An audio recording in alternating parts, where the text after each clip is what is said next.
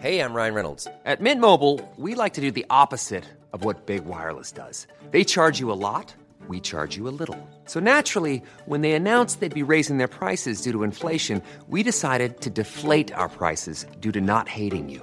That's right. We're cutting the price of Mint Unlimited from $30 a month to just $15 a month. Give it a try at mintmobile.com slash switch. $45 upfront for three months plus taxes and fees. Promo rate for new customers for limited time. Unlimited more than 40 gigabytes per month. Slows. Full terms at mintmobile.com. C'est News, il est 6 heures. Bienvenue à tous. Merci d'être avec nous à la une ce matin. Cette nouvelle affaire de harcèlement. La jeune Maëlys, 16 ans, est frappée au sol par une camarade de son lycée. Ça se passe à Avion, près de Lens. Le Conseil d'État demande au gouvernement d'instaurer un contrôle technique pour les deux roues motorisées. Le gouvernement qui a deux mois pour prendre un arrêté et mettre en place ce contrôle technique. Pierre Chasseret avec nous. Bonjour Pierre et à tout de suite. Le choc en voyant le rugbyman Mohamed Awas frapper sa femme. Il l'a fait tomber au sol et la traîne par les cheveux. Réaction d'un policier dans ce journal. L'écriture manuscrite va-t-elle disparaître? Une étude montre que trois quarts des Français écrivent moins à la main qu'il y a dix ans. On y reviendra dans un instant. Les Français qui s'inquiètent du niveau de la dette. Un sondage montre que 70% d'entre vous êtes préoccupés par l'endettement de la France. Décryptage avec Lomique Guillot, alors que l'agence de notation Standard Poor's pourrait dégrader ce soir la note de la France. Depuis le suicide de la jeune Lindsay, la parole des enfants harcelés se libère. Attention, la vidéo que l'on va vous diffuser ce matin est d'une grande violence. On voit Maëlys, 16 ans, se faire rouer de coups par une autre adolescente. Ces images datent du mois d'août dernier. Ça se passe à Avion, c'est près de Lens. Harcelée depuis des années, Maëlys a tenté de mettre fin à ses jours à plusieurs reprises. Aujourd'hui, elle voit un psychologue et est déscolarisée. Michael Dos Santos l'a rencontré et le récit est signé Clémence Barbier. Ces images sont insoutenables. À plusieurs reprises, Maïlis reçoit des coups de poing au visage, puis l'agresseuse frappe violemment sa tête contre le sol. Elle est encouragée par l'une de ses amies. Maïlis a quelques hématomes, son crâne est légèrement ouvert. Depuis quelques années, la jeune femme de 16 ans est régulièrement harcelée par deux camarades de son lycée. Que ça soit euh, journée ou nuit, je reçois des messages euh, alors que bah, je suis dans mon coin, que bah, je vais mourir. Ah, Elle fait des TikTok en disant euh, je vais te renvoyer à l'hôpital. Maïlis finit par craquer le jour où ces harceleuses retrouvent son adresse et brisent les fenêtres de chez elle. Au début, c'était beaucoup de tentatives de suicide. Bah, je me mutilais, euh, je me renfermais dans ma chambre. euh. J'ai toujours peur qu'il y ait quelqu'un qui revienne casser mes carreaux ou qui essaie de rentrer. Sur l'un des certificats médicaux que nous nous sommes procurés, datant de décembre 2022, un médecin rédige. Je trouve, lors de cet entretien, angoisse et insécurité suite à des menaces de mort et agression, y compris dans l'enceinte de l'établissement scolaire. Depuis, Maïlis est déscolarisée. Elle est suivie par des psychologues. Sa mère, qui ne veut pas être filmée, craint de perdre sa fille. Je veux juste euh, qu'on laisse tranquille ma fille, en fait, parce qu'on a peur de ses actes. Et le fait de surveiller sa fille euh, à 24, le peur qu'elle euh, qu'elle passe à l'acte, c'est pas évident non plus. Maïlis a porté plainte contre ses agresseurs il y a quelques mois pour violence et diffusion d'images. L'affaire est toujours en cours. Voilà, et à 7h10, on sera avec Audrey Chanona, principale de collège et responsable euh, syndicale. On verra comment les, les responsables de collège, les, proviseurs peuvent, réagir. Euh, a parlé hier soir chez nos confrères de BFM d'un- échec collectif au sujet des, affaires de harcèlement euh, scolaire. C'est la seule réponse qu'il a, euh, Élodie Huchard, en tout le cas, ministre de euh, l'Éducation. Dire que c'est une erreur directement de Papendiaï, non, mais il y a eu des erreurs qui ont été faites et c'est bien le signe, cet échec collectif, qu'il y a des choses qui ne sont pas remontées euh, dans la chaîne. Alors que ça ne remonte pas au ministre de l'Éducation, c'est totalement normal, mais il y a eu des signalements, on l'a entendu, la famille l'a dit à plusieurs reprises, qui n'ont pas été suivis euh, des faits. En revanche, euh, l'erreur que lui reproche la famille, et on l'a entendu hier lors de la conférence de presse, c'est de dire qu'il déplore le fait qu'il y ait des ministres qui préfèrent intervenir avec des tweets. Il est inconcevable que le ministre de l'Éducation préfère féliciter des élèves pour la lutte contre le harcèlement scolaire le 12 mai, jour du suicide de l'INSEE, plutôt que d'exprimer sa compassion auprès de la famille de l'INSEE. En tout cas, Papendiaï, maintenant, il annonce qu'il va suivre le dossier euh, personnellement, qu'il voudrait rencontrer la mère de l'INSEE, qui pour l'instant, il n'a pas réussi à l'avoir au téléphone, dit-il. Il veut l'inviter au ministère de l'Éducation. Alors certains diront que c'est trop tard, mais Papendiaï a expliqué que justement, il faut tenir compte de ces défaillances pour pouvoir mettre en place de nouveaux euh, processus. En revanche, ça pose forcément euh, la question de Papendiaï, qui est un ministre extrêmement discret. Il y avait eu beaucoup de polémiques lors de son arrivée et on a presque l'impression que ça l'a un peu tétanisé et que donc il se met régulièrement en retrait. L'un de ses camarades camarade ministre du gouvernement me disait l'école est un sanctuaire, il faut tenir et avoir des mots plus forts côté éducation, l'exemplarité totale. Son discours n'est pas péchu, à sa place j'irai partout tout le temps parce que c'est vrai quand on voit des Gérald Darmanin par exemple qui se rendent sur place dès qu'il se passe euh, quelque chose et qu'il y a des agressions par exemple envers les forces de l'ordre, on se dit quand même que le ministre est assez discret. Merci beaucoup Elodie Huchard la série de voitures incendiées en plein Paris. Dans la nuit de mercredi à jeudi, un homme de 23 ans a été interpellé dans le 3e arrondissement de la capitale. Selon Actu 17, trois véhicules ont été détruits, cinq autres ont été endommagés. Le suspect a attiré l'attention des forces de l'ordre parce qu'il correspondait à la description faite par des témoins lors des précédents incendies. Sur son pantalon, des traces suspectes de brûlure auraient été relevées.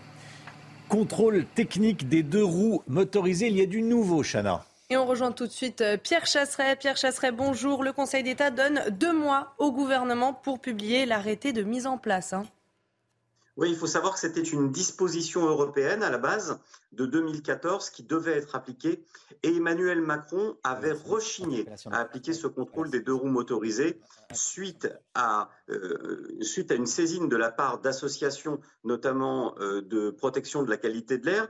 Eh bien, le Conseil d'État a rendu sa décision et enjoint le gouvernement à publier le décret, l'arrêté d'application et les modalités d'application du contrôle technique des deux roues motorisées dans les deux mois. Alors, dans combien de temps le contrôle technique des deux roues motorisées sera mis en place? Il va falloir attendre quelques mois pour mettre en place les dispositions, mais on peut estimer qu'à partir de l'an prochain, en 2024, le contrôle des deux roues motorisées sera bel et bien effectif.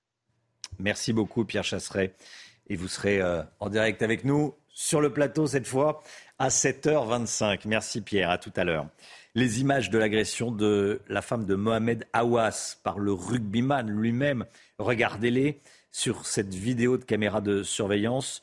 On voit Iman Awas entrer en courant, Mohamed Awas qui lui fait une balayette, comme on dit, un croche-pied.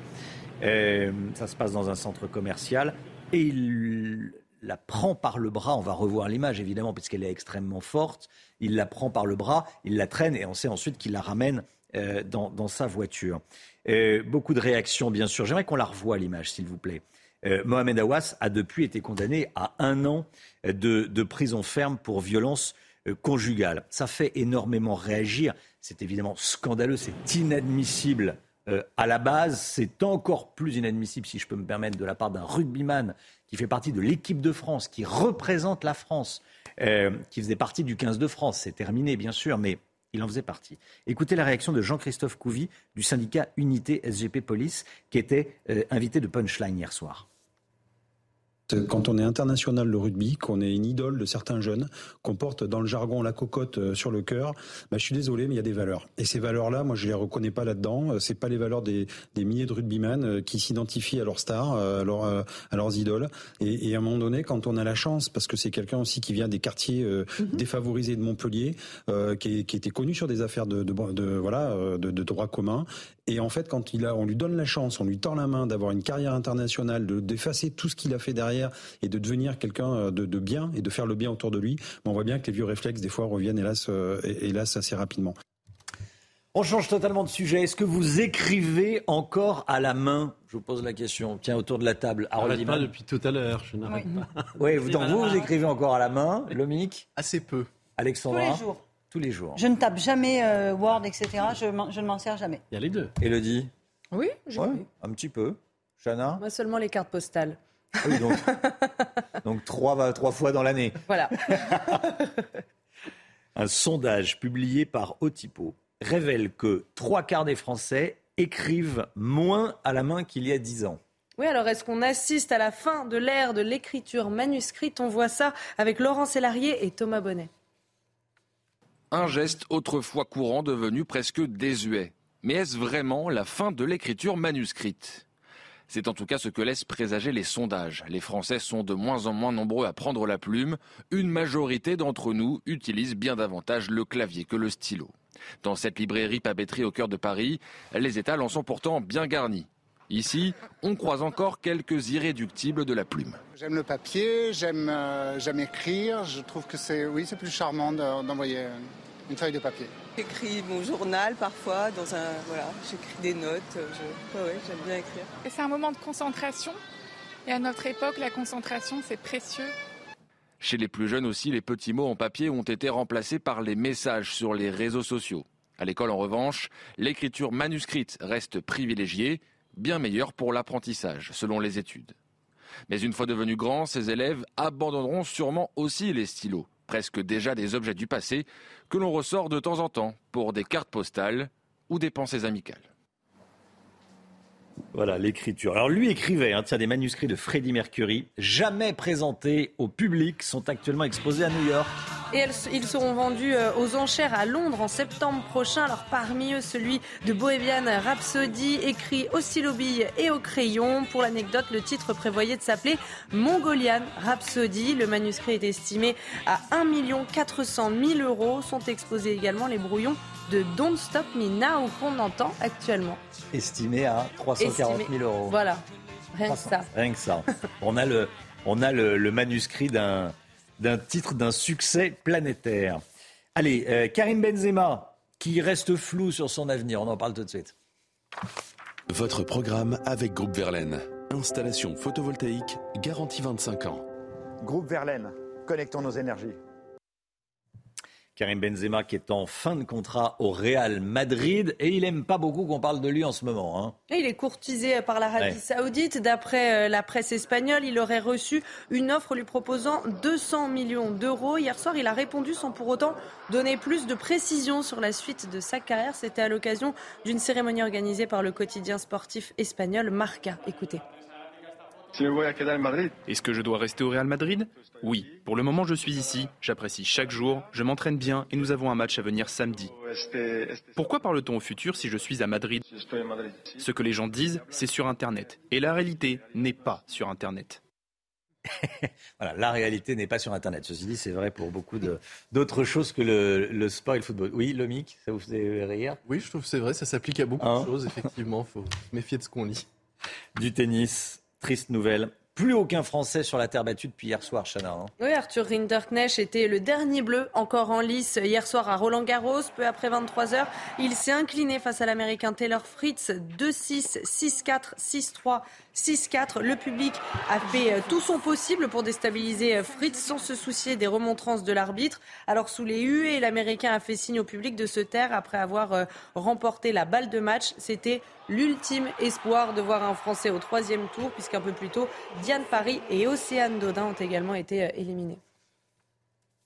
C'était votre programme avec Groupe Verlaine.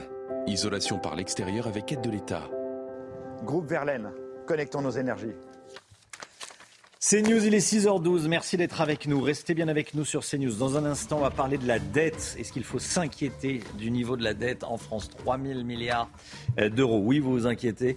Et puis, on va parler également de l'Union européenne qui euh, surveille, comme on dit, comme le lait sur le feu, ce qui se passe entre la Serbie et le Kosovo. Pourquoi est-ce qu'il faut s'y intéresser? Harold Iman va tout nous dire, va tout nous expliquer dans un instant. A tout de suite, restez bien avec nous sur CNews.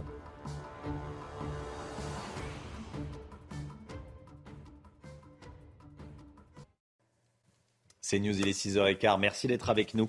Tout d'abord, le point info, Chanel Housteau.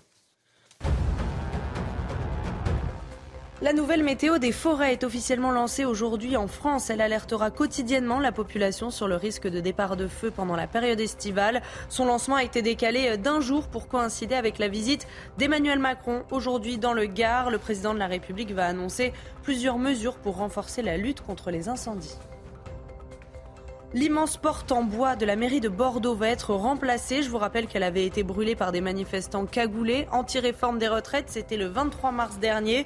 La restauration étant euh, impossible, il faut démonter et remplacer la porte. Prix total des travaux, 600 000 euros pris en charge par l'assurance de la ville.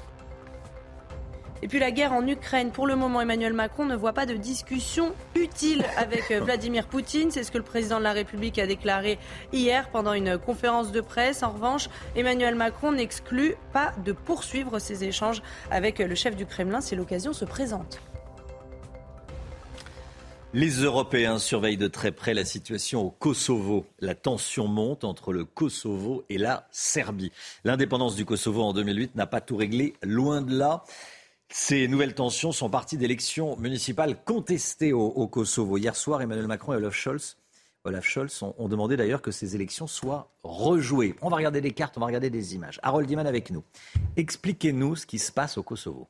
Bon, alors il faut regarder la carte. Bien sûr, le Kosovo, c'est 10 000 kilomètres carrés qui étaient jusqu'en 2008 théoriquement dans la Serbie. Avant ça, ils étaient dans la Yougoslavie. Et donc, euh, cette Yougoslavie s'est défaite. Euh, dans le Kosovo, il y a une majorité ethnique albanaise qui ne voulait plus vivre en Serbie. Et en 1998, le gouvernement serbe a dit, bon, bah, puisque c'est comme ça, je vais tous vous expulser. Donc, ils ont été expulsés de manière meurtrière à 5, plus de 50%, se sont réfugiés dans les frontières. Et là, l'OTAN est arrivée campagne aérienne sur le Kosovo et même sur la Serbie. L'armée serbe se retire, mais ne reconnaît jamais l'indépendance du Kosovo. Et l'OTAN reste, n'est jamais partie. Il y a même des Français qui avaient un camp assez grand dans ce euh, Kosovo. Donc, pourquoi des violences au nord de Mitrovica? C'est la ville coupée en deux. Au nord, vous n'avez que des Serbes, au sud, vous n'avez que des Albanais. Bref, ces Serbes voudraient être réintégrés dans la Serbie ou au moins avoir un statut spécial. Le gouvernement central de Pristina la capitale du Kosovo dit non, vous n'aurez pas de statut spécial. Donc, élection municipale, personne ne vote, on nomme des, euh, maires de circonstance. La population, dans cette zone bleue, euh, met le siège à toutes les mairies et là il a fallu appeler l'OTAN de nouveau pour protéger les mairies. Vous voyez la complexité. Quel est l'enjeu pour les pays de l'Europe qui ont euh, déjà affaire d'ailleurs avec l'Ukraine, avec la guerre en Ukraine? Eh bien, l'Union européenne s'était donné pour euh, mission l'intégration de tous les pays des Balkans, comme ça ils arrêteraient de se battre entre eux. Et la République de Serbie et la République de Kosovo doivent rentrer le même jour. Mais il faut qu'ils se reconnaissent. Donc la Serbie ne reconnaît toujours pas le Kosovo, et de moins en moins, donc on ne sait pas quoi faire. Or, la Serbie les Serbes, en général, ont un sentiment très, très pro-russe, même aujourd'hui, surtout aujourd'hui. Donc, ni Washington, ni Paris, ni Bruxelles ne savent, quoi, ne savent quoi faire.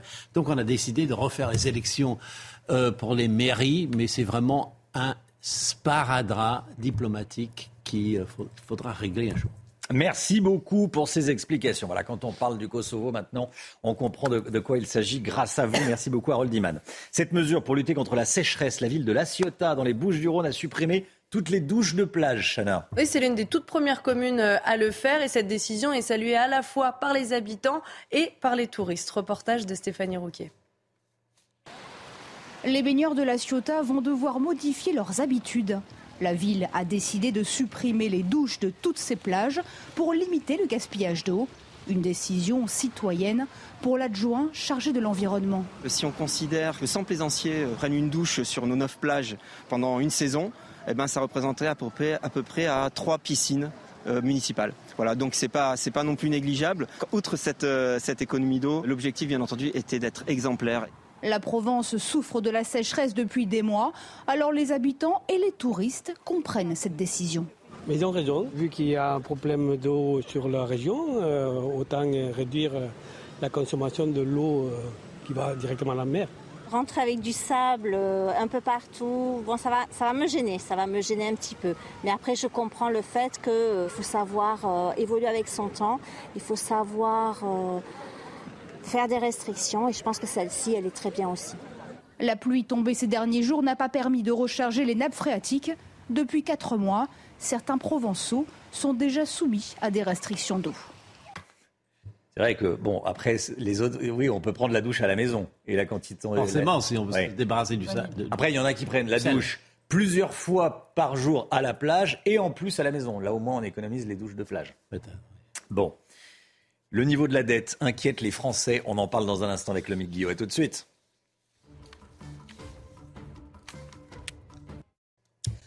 Le niveau de la dette de la France nous inquiète. On en parle tout de suite. Votre programme avec IG. IG, bien plus que du trading. Une équipe d'experts à vos côtés. Ce soir, il est possible que l'agence de notation Standard Poor's abaisse la note de la France, une sanction due notamment au niveau de la dette publique. Mais il n'y a pas que les agences de notation qui sont sévères avec l'endettement de la France. Les Français, eux aussi, sont inquiets, le Guillaume. Hein. Oui, en effet, Romain, c'est un sondage pour euh, les échos qui le montre. 71% des Français s'inquiètent du niveau de la dette publique. Ils sont même 19% à trouver ce niveau très inquiétant. Il faut dire que le niveau de la dette frôle et pourrait dépasser même bientôt les 3 000 milliards d'euros. Et si la note de la France est dégradée, eh bien les intérêts euh, d'emprunt vont nous coûter de plus en plus cher. Résultat, 3 Français sur 4 estiment qu'il est urgent de réduire la dette un sentiment d'urgence qui est majoritaire dans toutes les catégories de population et chez tous les électorats, auprès de tous les électorats, même chez les soutiens de Jean-Luc Mélenchon, qui sont 58% à juger urgent de réduire la dette, et ce, alors que Jean-Luc Mélenchon proposait dans son programme pour la présidentielle d'alourdir cette dette d'au moins 142 milliards, notamment en nationalisant l'énergie. Il y a de la bonne et de la mauvaise dette, disait-il. Visiblement, ces électeurs ne sont pas tous d'accord. Alors, quelles sont les pistes pour réduire la dette? Le premier réflexe quand on parle de dette est toujours un peu le même, hein, euh, taxer les plus riches. C'est d'ailleurs ce que suggèrent 54% des sondés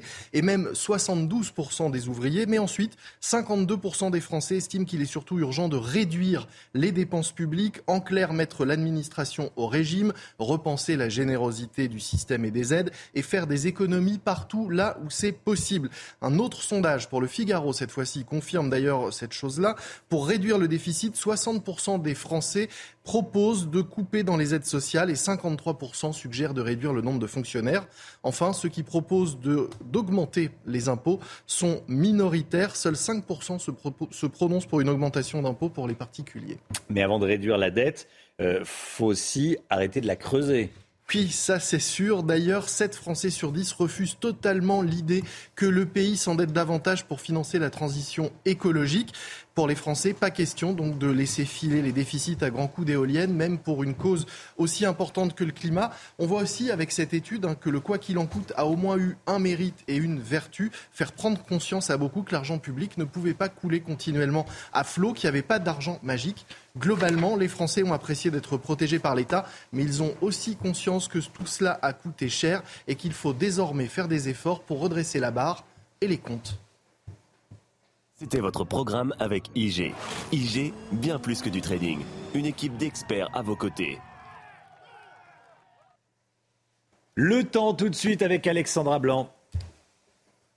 Regardez votre météo avec Samsonite Proxys. Légère, résistante, durable.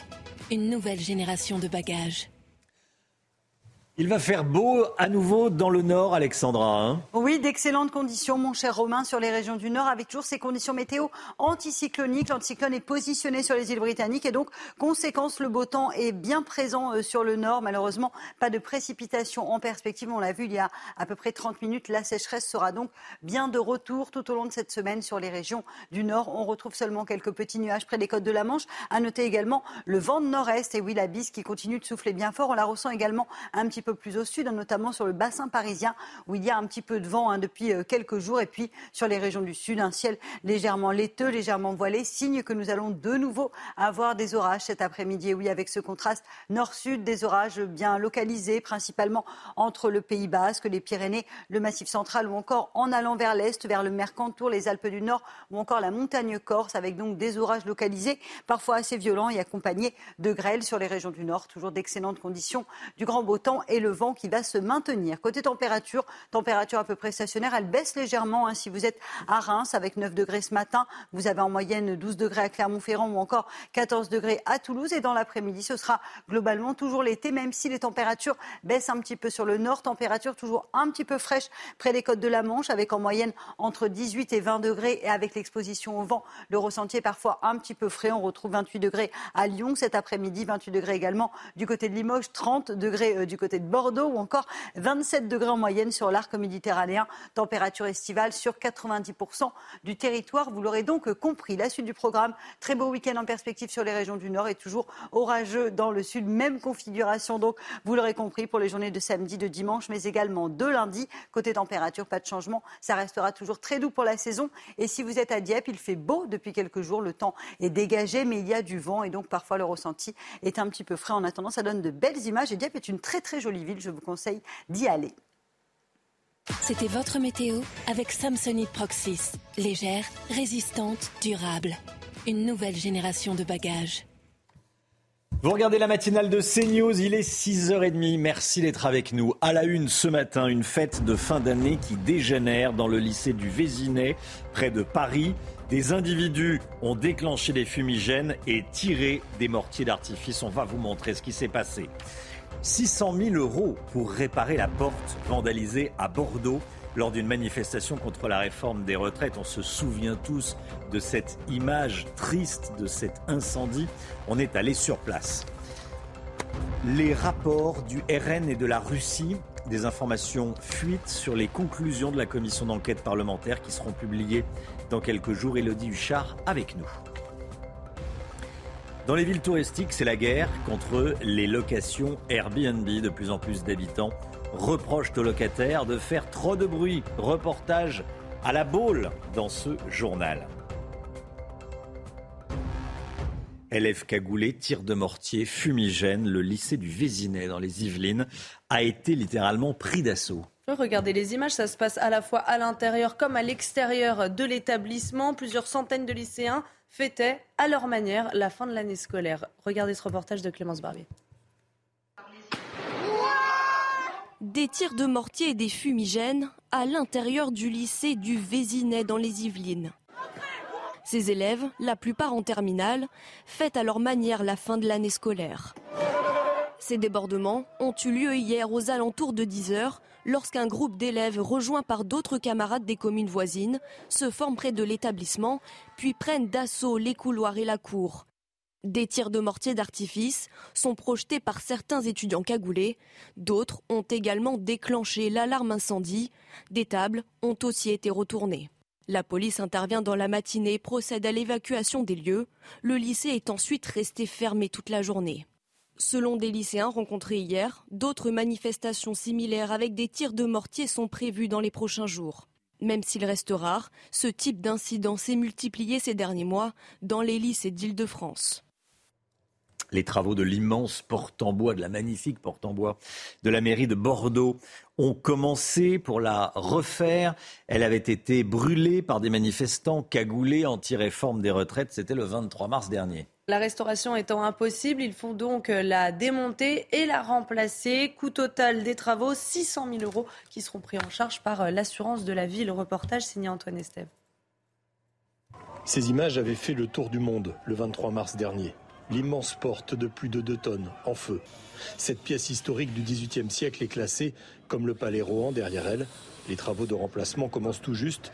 Les trois éléments calcinés sont démontés délicatement sous le regard de Bordelais curieux et un peu tristes. C'est toujours regrettable quand même de voir euh, cette destruction. je pense que cette violence de l'art et de, de la beauté, c'est toujours dommage. Quoi. La refaire à l'identique, ça me paraît pas mal. Moi, je serais plutôt partisan, mais je suis un vieux, de la refaire euh, à l'identique, euh, à condition que ce soit encore possible de nos jours de faire ce genre de choses.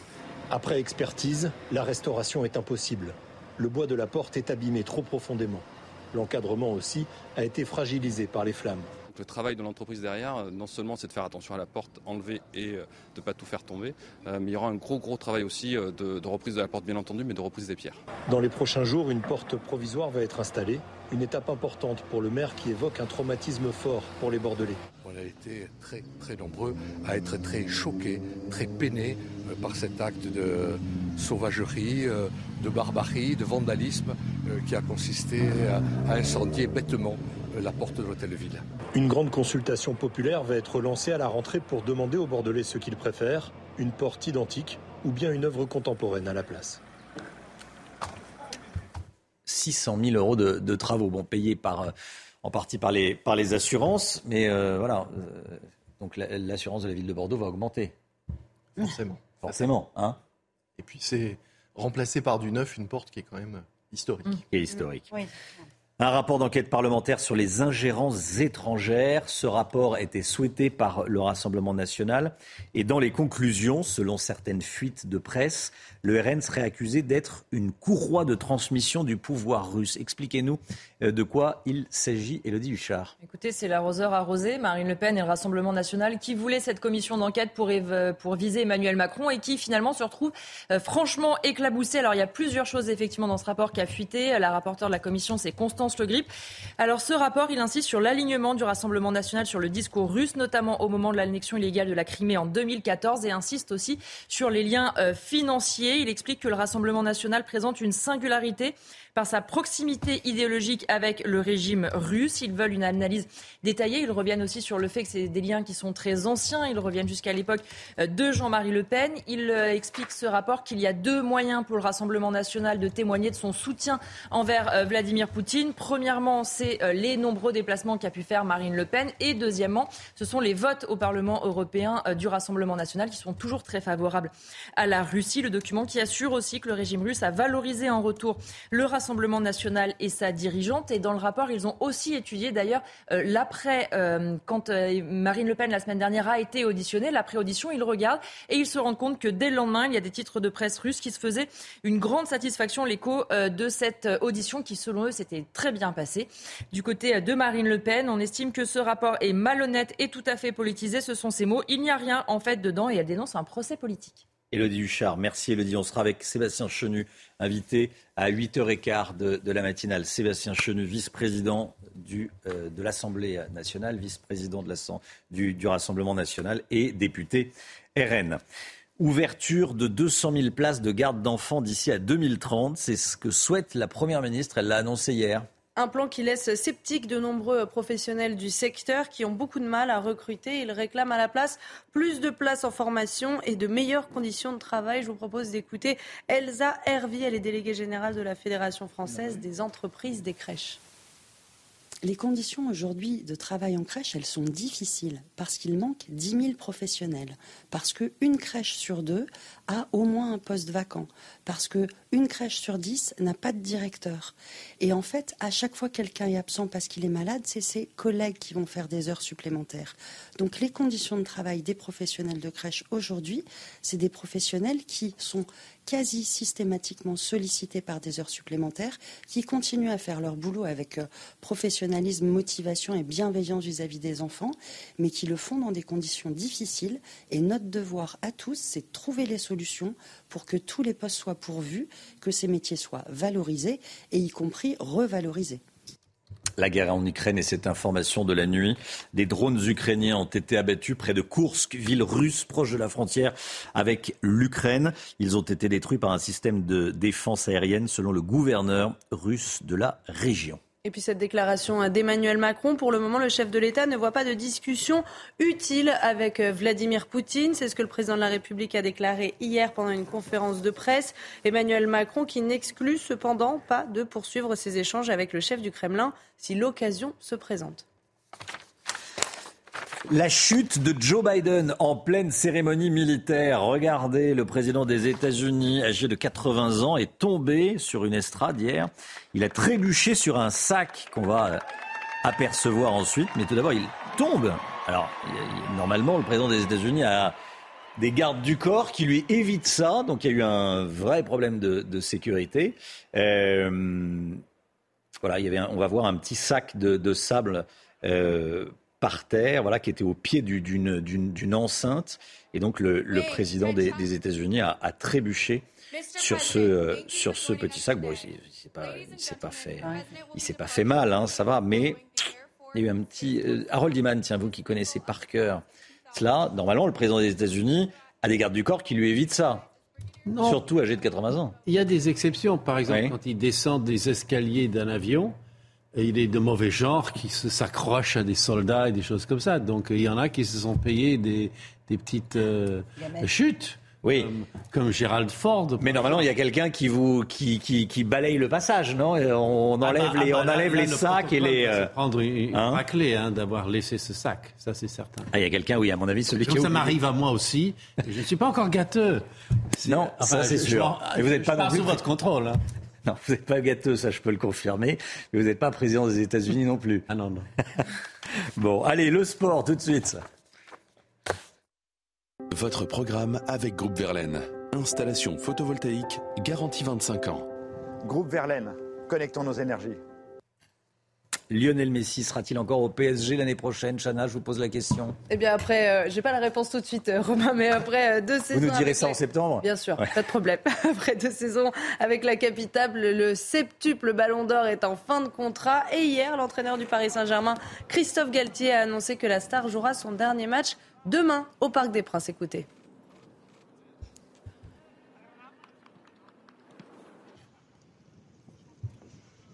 Demain, c'est son dernier match au, Parc des Princes.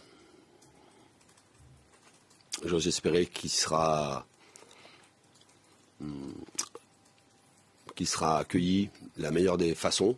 Il a toujours été au, au service de l'équipe, toujours au service du jeu, de l'animation, d'être le passeur, le finisseur. Pour l'entraîneur que je suis, ça a été un grand privilège, non pas de l'entraîner, euh, de l'accompagner tout au long de la saison.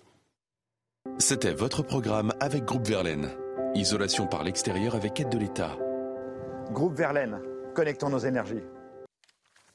On va partir à Saint-Malo dans un instant. On sera avec Franck Roland, fondateur de- du collectif de l'association Saint-Malo J'y vis, j'y reste. Les Malouins, certains Malouins sont en guerre contre les locations Airbnb. On ira à la Baule également euh, ce matin. Là, en l'oc- en l'occurrence, on est à Saint-Malo. Bonjour, bonjour Franck Roland. Merci d'être en direct avec nous. Et à tout de suite. Petite pause publicitaire et on se retrouve juste après. À tout de suite. C'est News, il est 7h moins le quart. Merci d'être avec nous. On va aller à Saint-Malo dans un instant pour la guerre contre les locations Airbnb. Mais tout d'abord, le point info avec Chana Lousteau. Le Conseil d'État donne deux mois au gouvernement pour instaurer le contrôle technique pour les deux roues motorisées. Ça fait suite à une disposition imposée au niveau européen, mais jamais mise en pratique par la France. Le ministre des Transports, Clément Beaune, a affirmé que le calendrier et les modalités seront communiqués dans les prochains jours. Seront concernés, a priori, les véhicules immatriculés avant 2016. La dette française, la France est suspendue au diagnostic de l'agence de notation Standard Poor's. Il sera euh, publié ce soir après euh, l'abaissement de sa note par Fitch euh, le mois dernier. La France pourrait être une nouvelle fois sanctionnée pour sa gestion des finances et la récente crise sociale. Actuellement, je rappelle que le niveau de la dette approche les 3 000 milliards d'euros. Et puis au Sénégal, neuf personnes ont été euh, tuées cette nuit. Il y a eu des violences hier après euh, la condamnation de l'opposant euh, Ousmane Sonko, candidat à la présidentielle de 2024. Il a été condamné à deux ans de prison ferme pour corruption de la jeunesse et, mena- et menacé d'inéligibilité. Il faut savoir que c'est le principal concurrent du président actuel qui se présente à sa réélection. Il est 7h moins le quart et on est en direct avec Franck Roland. Bonjour Franck Roland. Bonjour à vous. Merci d'être en direct avec nous, fondateur de Saint-Malo, reste. Ils sont en guerre contre les Airbnb. Euh, vous voulez réguler les locations Airbnb? Pourquoi déjà? Comment, comment ça se passe à Saint-Malo? Expliquez-nous. Alors, comme beaucoup d'acteurs euh, en France, hein, aussi bien en Pays Basque, à Annecy, à Chamonix, un peu partout, nous voulons avoir une, proposer une régulation euh, juste euh, et, et limitation du nombre, du trop-plein de locations de courte durée. Euh, on veut notamment qu'il soit fait une différence entre le, le petit propriétaire qui habite dans le coin, qui loue son studio, sa chambre ou, ou un, un- un appartement, et puis les, les multipropriétaires qui, éloignés du territoire, euh, ont une activité financière via ces locations de courte durée qui ont un impact négatif sur le territoire, notamment sur la crise du logement et l'accélération de cette crise. Que dire des, des locataires Airbnb alors, euh, Franck Roland? Ils se, ils se comportent mal. Racontez-nous comment ça se passe très concrètement. Ah, là, il y a un des aspects, mais c'est surtout que le, le- le trop-plein de, de location de courte durée dans des immeubles fait que vous vous retrouvez tout seul, vous avez des nuisances diverses qui sont occasionnées, et puis vous avez le changement de, de- de vie de quartier, de vie d'une ville tout simplement, et, et un des épiphénomènes qui est le- les nuisances peu type fête, trouble du voisinage un peu très très fort. Et comme effectivement les propriétaires ne sont plus de ces locations de courte durée, n'habitent plus sur le secteur, et eh bien la, la, régulation normale de ces nuisances ne se fait plus. Mais c'est un, un épi des phénomènes, puisque le, vrai phénomène, c'est l'impact et la difficulté euh, à des personnes d'habiter à l'année parce qu'il n'y a plus d'offres de logement et le prix de l'immobilier a monté, aussi bien d'ailleurs pour les locataires que pour les propriétaires, puisque c'est la caractéristique de nos collectifs, mais aussi de nombreux collectifs qui œuvrent en France dans ce domaine, de regrouper euh, propriétaires et locataires. Et ça, c'est un, un fait positif à signaler. Oui, c'est ça. Donc les fêtes et les débordements, vous dites bon, euh, à la limite, euh, euh, pour, pourquoi pas, même s'il faut bien se comporter, voilà. Mais le vrai sujet est économique. On n'arrive pas à trouver des, des locations et, des, des, appartements ou des maisons à acheter pas trop, pas trop cher. C'est ce que vous nous disiez tout à l'heure. En réalité, ça s'industrialise. Ce sont plus des petits propriétaires qui, qui louent leur studio, quoi. Voilà, on est face à, des multipropriétaires qui euh, euh, ont 70% du, du, du, parc des locations de courte durée, ça représente 30% des multipropriétaires, et euh, bah, quelques chiffres, hein, puisque c'est un développement industriel. Euh, comme euh, bah, vous aviez en 2012, euh, vous aviez 300 locations de courte durée à Saint-Malo, vous en avez 3000. De, vous avez quelqu'un qui veut travailler à la saison, vous avez désormais tellement le, la difficulté de se loger est réelle. Pour un saisonnier, vous avec euh, vous louez louer pendant deux mois une euh, toile de tente dans un camping sans électricité, ça vous coûte 1600 euros, soit 800 euros par mois, donc euh, plus de deux tiers de son éventuel salaire. Vous avez des primo-accédants, des jeunes couples, des familles, en tout cas, et qui veulent venir s'installer, des cadres qui veulent, qui sont recrutés à Saint-Malo par des entreprises, qui ne peuvent plus trouver de logement. Donc aujourd'hui, il faut dire stop. Et il faut effectivement réguler le trop-plein de, de location de courte durée. Alors, ouais, parmi, les, parmi les, les propositions que vous faites, c'est ce que vous avez dit en préparant cette interview. Hein, à, à, New York, par exemple, les propres. Alors, il y a, je ne sais pas s'il y a, il y a un grand rapport entre New York et, et Saint-Malo, mais, mais pourquoi pas? C'est pas le même genre de ville. Hein. Il y a l'Atlantique qui nous sépare, c'est tout. Il y a l'Atlantique qui vous sépare, c'est vrai. Vous avez raison. Bref, euh, les propriétaires qui mettent des logements en location doivent habiter dans l'immeuble. Alors, on peut imaginer que si c'est un immeuble à Saint-Malo, euh, les propriétaires doivent habiter dans l'immeuble, ou, euh, ou, ou si c'est une maison, doivent habiter dans le quartier ou au moins que les propriétaires soient dans les, dans les parages, quoi.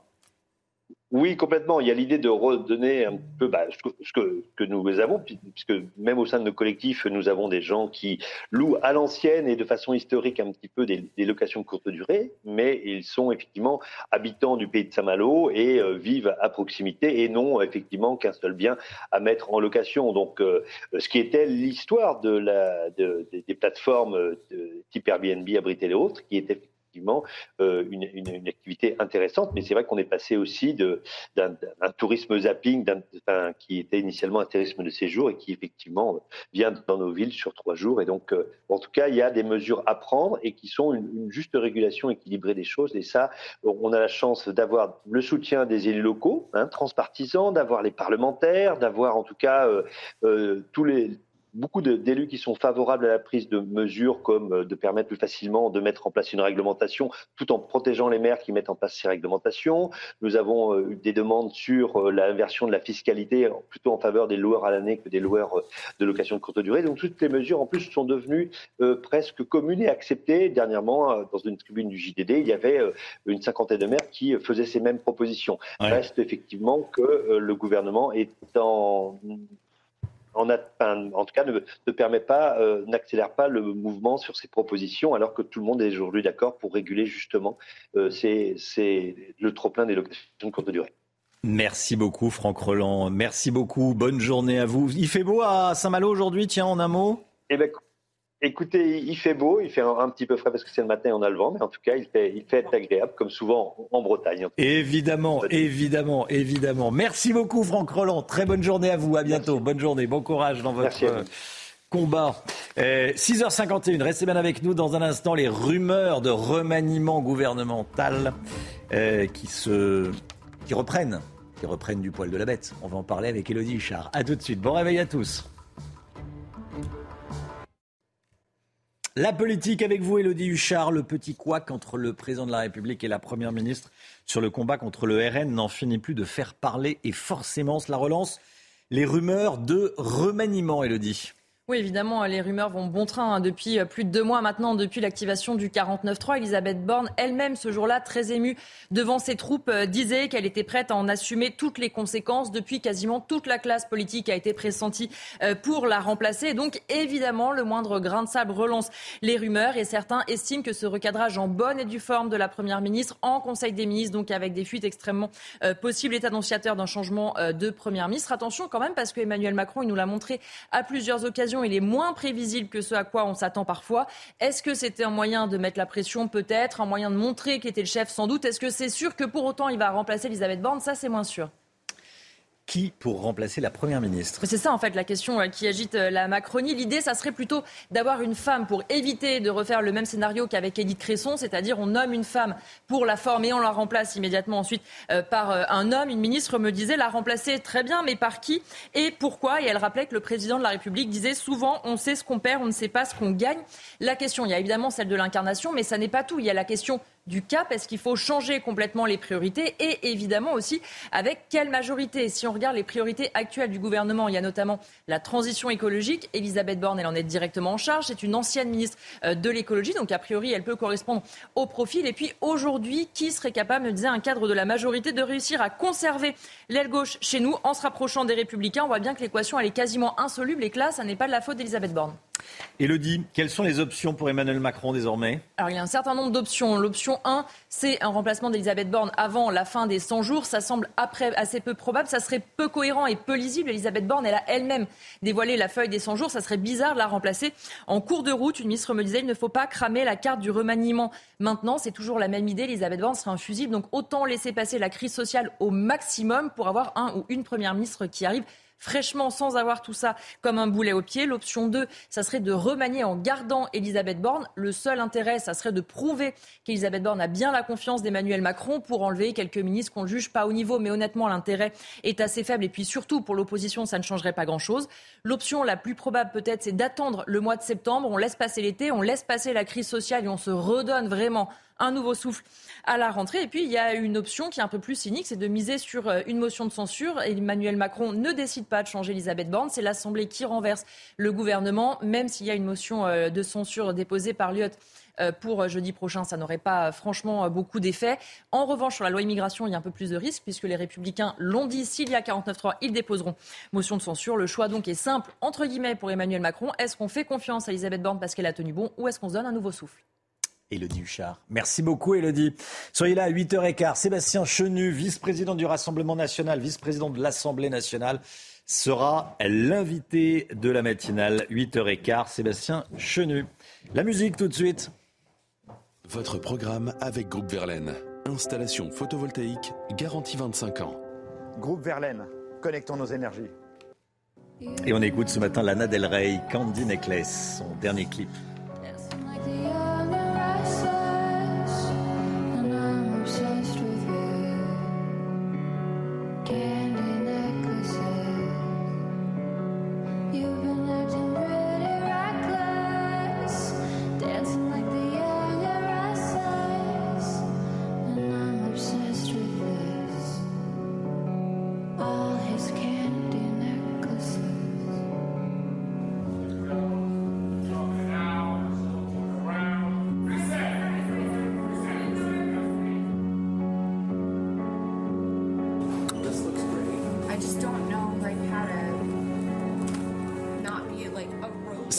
votre programme avec Groupe Verlaine. Isolation par l'extérieur avec aide de l'État. Groupe Verlaine, connectons nos énergies. Bientôt 7 heures, le temps, Alexandra Blanc. Regardez votre météo avec Samsonite Proxys. Légère, résistante, durable. Une nouvelle génération de bagages. Il y a eu des orages hier à Grenoble, Alexandra. Hein. Oh oui, en effet, un temps particulièrement orageux, toujours sur les régions du sud, avec des orages localement assez violents, activité électrique particulièrement importante, donc du côté de Grenoble ou encore un petit peu plus au sud. On a eu beaucoup d'eau, notamment du côté de Marseille, en début d'après-midi. On va conserver le même type de configuration aujourd'hui avec un temps très sec sur les régions du nord. Et plus vous irez vers le sud, plus vous aurez un temps assez variable, assez instable. Déjà ce matin, du soleil sur le nord et cette sécheresse qui fait donc son grand retour sur les régions du nord, notamment entre le Bar Le Haut-Rhin ou encore la Bourgogne, puisqu'on a un temps très sec, très ensoleillé et surtout on a du vent, ce vent de nord-est qui a tendance un petit peu à assécher les sols. Donc attention, retour de la sécheresse sur le nord du pays. Donc ce matin, plein soleil au nord, un temps légèrement laiteux, légèrement nuageux dans le sud, un petit peu de vent également. Et puis dans l'après-midi, même type de configuration, des orages en direction des Pyrénées ou encore sur le massif central, temps très orageux une nouvelle fois dans le sud avec un risque de grêle euh, cet après-midi sur les régions du nord. Plein soleil, toujours un petit peu de vent et vraiment ce contraste entre les régions. Côté température, douceur ce matin avec 11 à 12 degrés euh, pour le bassin parisien, déjà 18 degrés à La Rochelle ou encore à Nice. Et dans l'après-midi, ce sera clairement l'été dans le sud, 30 degrés à Bordeaux, 27 à Marseille, 28 degrés à Limoges et la douceur se maintient également dans le nord avec 27 degrés à Dijon et 23 degrés euh, du côté de Paris. Votre météo avec Samsonite Proxys. Légère, résistante, durable. Une nouvelle génération de bagages. Vous regardez la matinale de CNews. Merci d'être avec nous. Il est 7 h À la une ce matin, cette nouvelle affaire de harcèlement. La jeune Maëlys, 16 ans, frappée au sol par une camarade de son lycée. Ça se passe à Avion, près de Lens. Et dans un instant, on sera avec Audrey Chanona. Elle est principale de collège. Elle va nous expliquer comment une principale de collège réagit dans un cas de harcèlement. Le Conseil d'État demande au gouvernement d'instaurer un contrôle technique pour les deux roues motorisées. Le gouvernement qui a deux mois pour prendre un arrêté et mettre en place ce contrôle technique. Pierre Chasseret sera avec nous avant 7h30. Le choc en voyant le rugbyman Mohamed Awas frapper sa femme, il l'a fait tomber au sol, la traîne ensuite. Réaction d'un policier dans ce journal. Face à l'inflation, les Français boudent le bio avec la hausse des prix dans le secteur alimentaire. Les produits premier prix sont favorisés désormais. Le détail avec Lomic Guillot. A tout de suite Lomic. Et puis on va rejoindre dans un instant Antoine Estève à Bordeaux du grand beau temps dans le sud, dans le sud-ouest notamment. Ce week-end, les professionnels du tourisme se réjouissent. A tout de suite Antoine. Depuis le suicide de la jeune Lindsay, la parole des enfants harcelés se libère.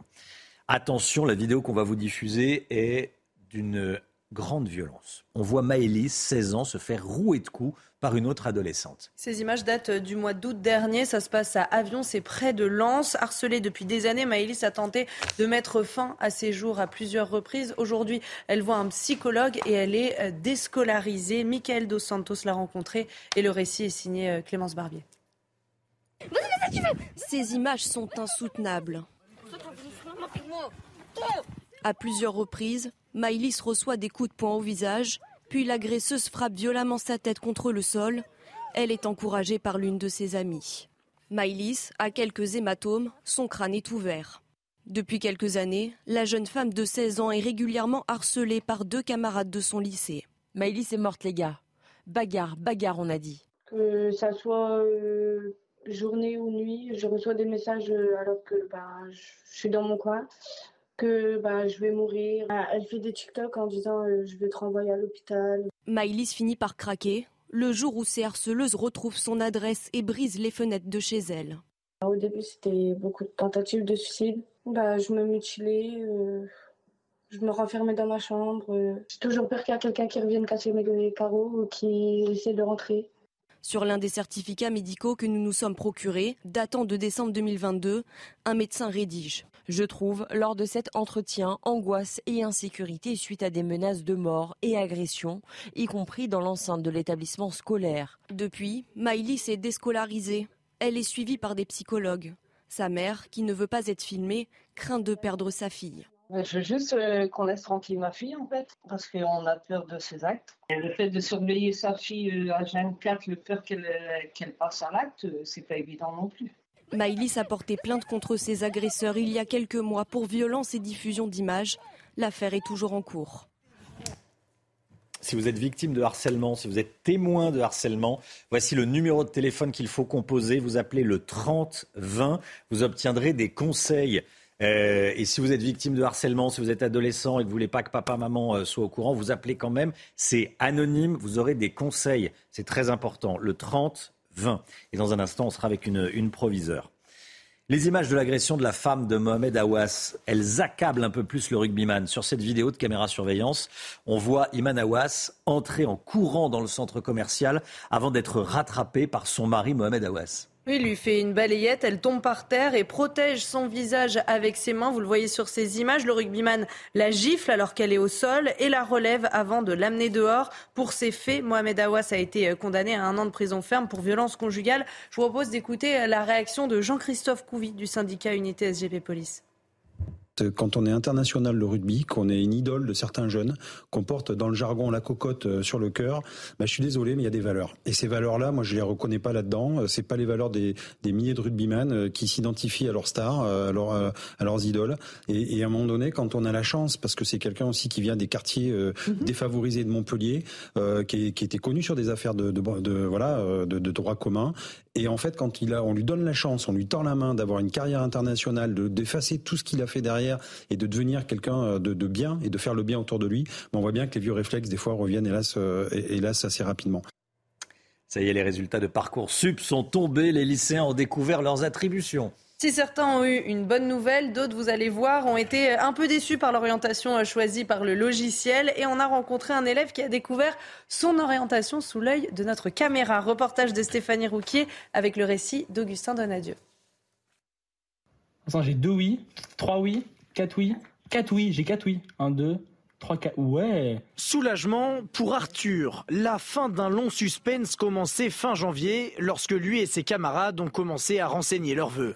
Aujourd'hui, Arthur est rassuré. Euh, bah, je suis prêt à 4 trucs déjà, non c'est trop bien. Et après on verra bien, mais euh, bah, je suis accepté à 4 trucs et j'ai j'ai 5 vœux en liste d'attente. Donc on verra bien, mais pour l'instant ça me va. Je suis très content. Maintenant l'étape, bah, c'est trouver un appartement et euh, bah, partir de la maison déménager pour continuer les études. Mais d'autres étudiants n'ont pas eu d'aussi bonnes nouvelles. Ils sont nombreux à partager leurs déceptions et parfois leurs interrogations sur les réseaux sociaux. Toutes les Sciences Po m'ont refusé. Hashtag chômage. J'ai mis quatre vœux, ayez un peu pitié. J'ai un pote, il a 20 au bac de maths et 19 de moyenne en maths sur l'année. Il est en attente dans les facs de maths et refusé en prépa maths. Comment c'est possible? La prochaine étape pour celles et ceux en liste d'attente, s'inscrire à la phase complémentaire de Parcoursup pour formuler d'autres vœux.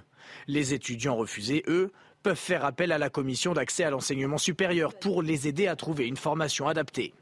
En revanche, pour les élèves dont les vœux ont tous été acceptés, ils devront impérativement obtenir leur baccalauréat pour intégrer les écoles souhaitées. Allez, on part euh, en Gironde retrouver Antoine Estève. On va avoir droit à un beau week-end un peu partout en France. Une belle journée de vendredi, un beau week-end. Bonjour Antoine. Bonjour à tous. Encore un beau week-end radieux dans le, sud. Euh, le week-end s'annonce bien. Vous êtes euh, en direct de la plage centrale d'Arcachon, juste en face du Cap Ferret. C'est joli, hein?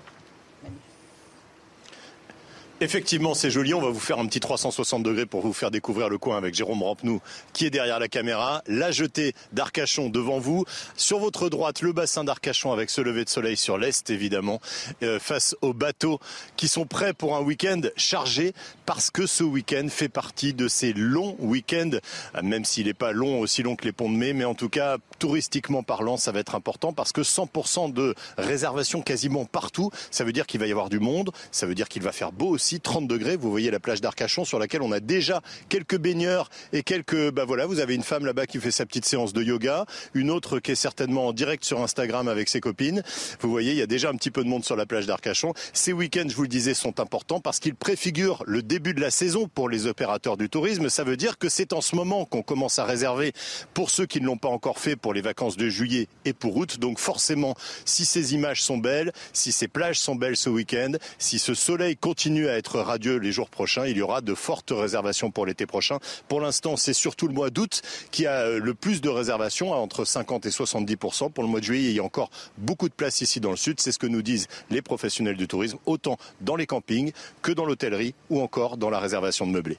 Antoine Estève, merci beaucoup Antoine. On va vous retrouver tout au long de la matinale avec Jérôme Rampenou pour les images. C'est magnifique. Merci beaucoup Antoine. Le sport tout de suite. Votre programme avec Groupe Verlaine. Installation photovoltaïque garantie 25 ans. Groupe Verlaine, connectons nos énergies. Karim Benzema ne répond pas aux questions sur son avenir, mais il répond aux rumeurs sur son avenir. Oui, l'attaquant euh, français euh, en fin de contrat au Real Madrid est courtisé par l'Arabie Saoudite. D'après la presse espagnole, il aurait reçu une offre lui proposant 200 millions d'euros. Hier soir, il a répondu sans pour autant donner plus de précisions sur la suite de sa carrière. Il a notamment dit de faire attention et de ne pas croire tout ce qu'il y avait écrit sur Internet. C'était votre programme avec Groupe Verlaine. Isolation par l'extérieur avec aide de l'État. Groupe Verlaine, connectons nos énergies. C'est News, il est 7h10. Restez bien avec nous dans un instant. On sera avec Audrey Chanona. Elle est principale de collège. On va parler des questions de harcèlement. A tout de suite. C'est News, il est 7h13 et on est en direct avec Audrey Chanona, principale de collège. Bonjour Audrey Chanona.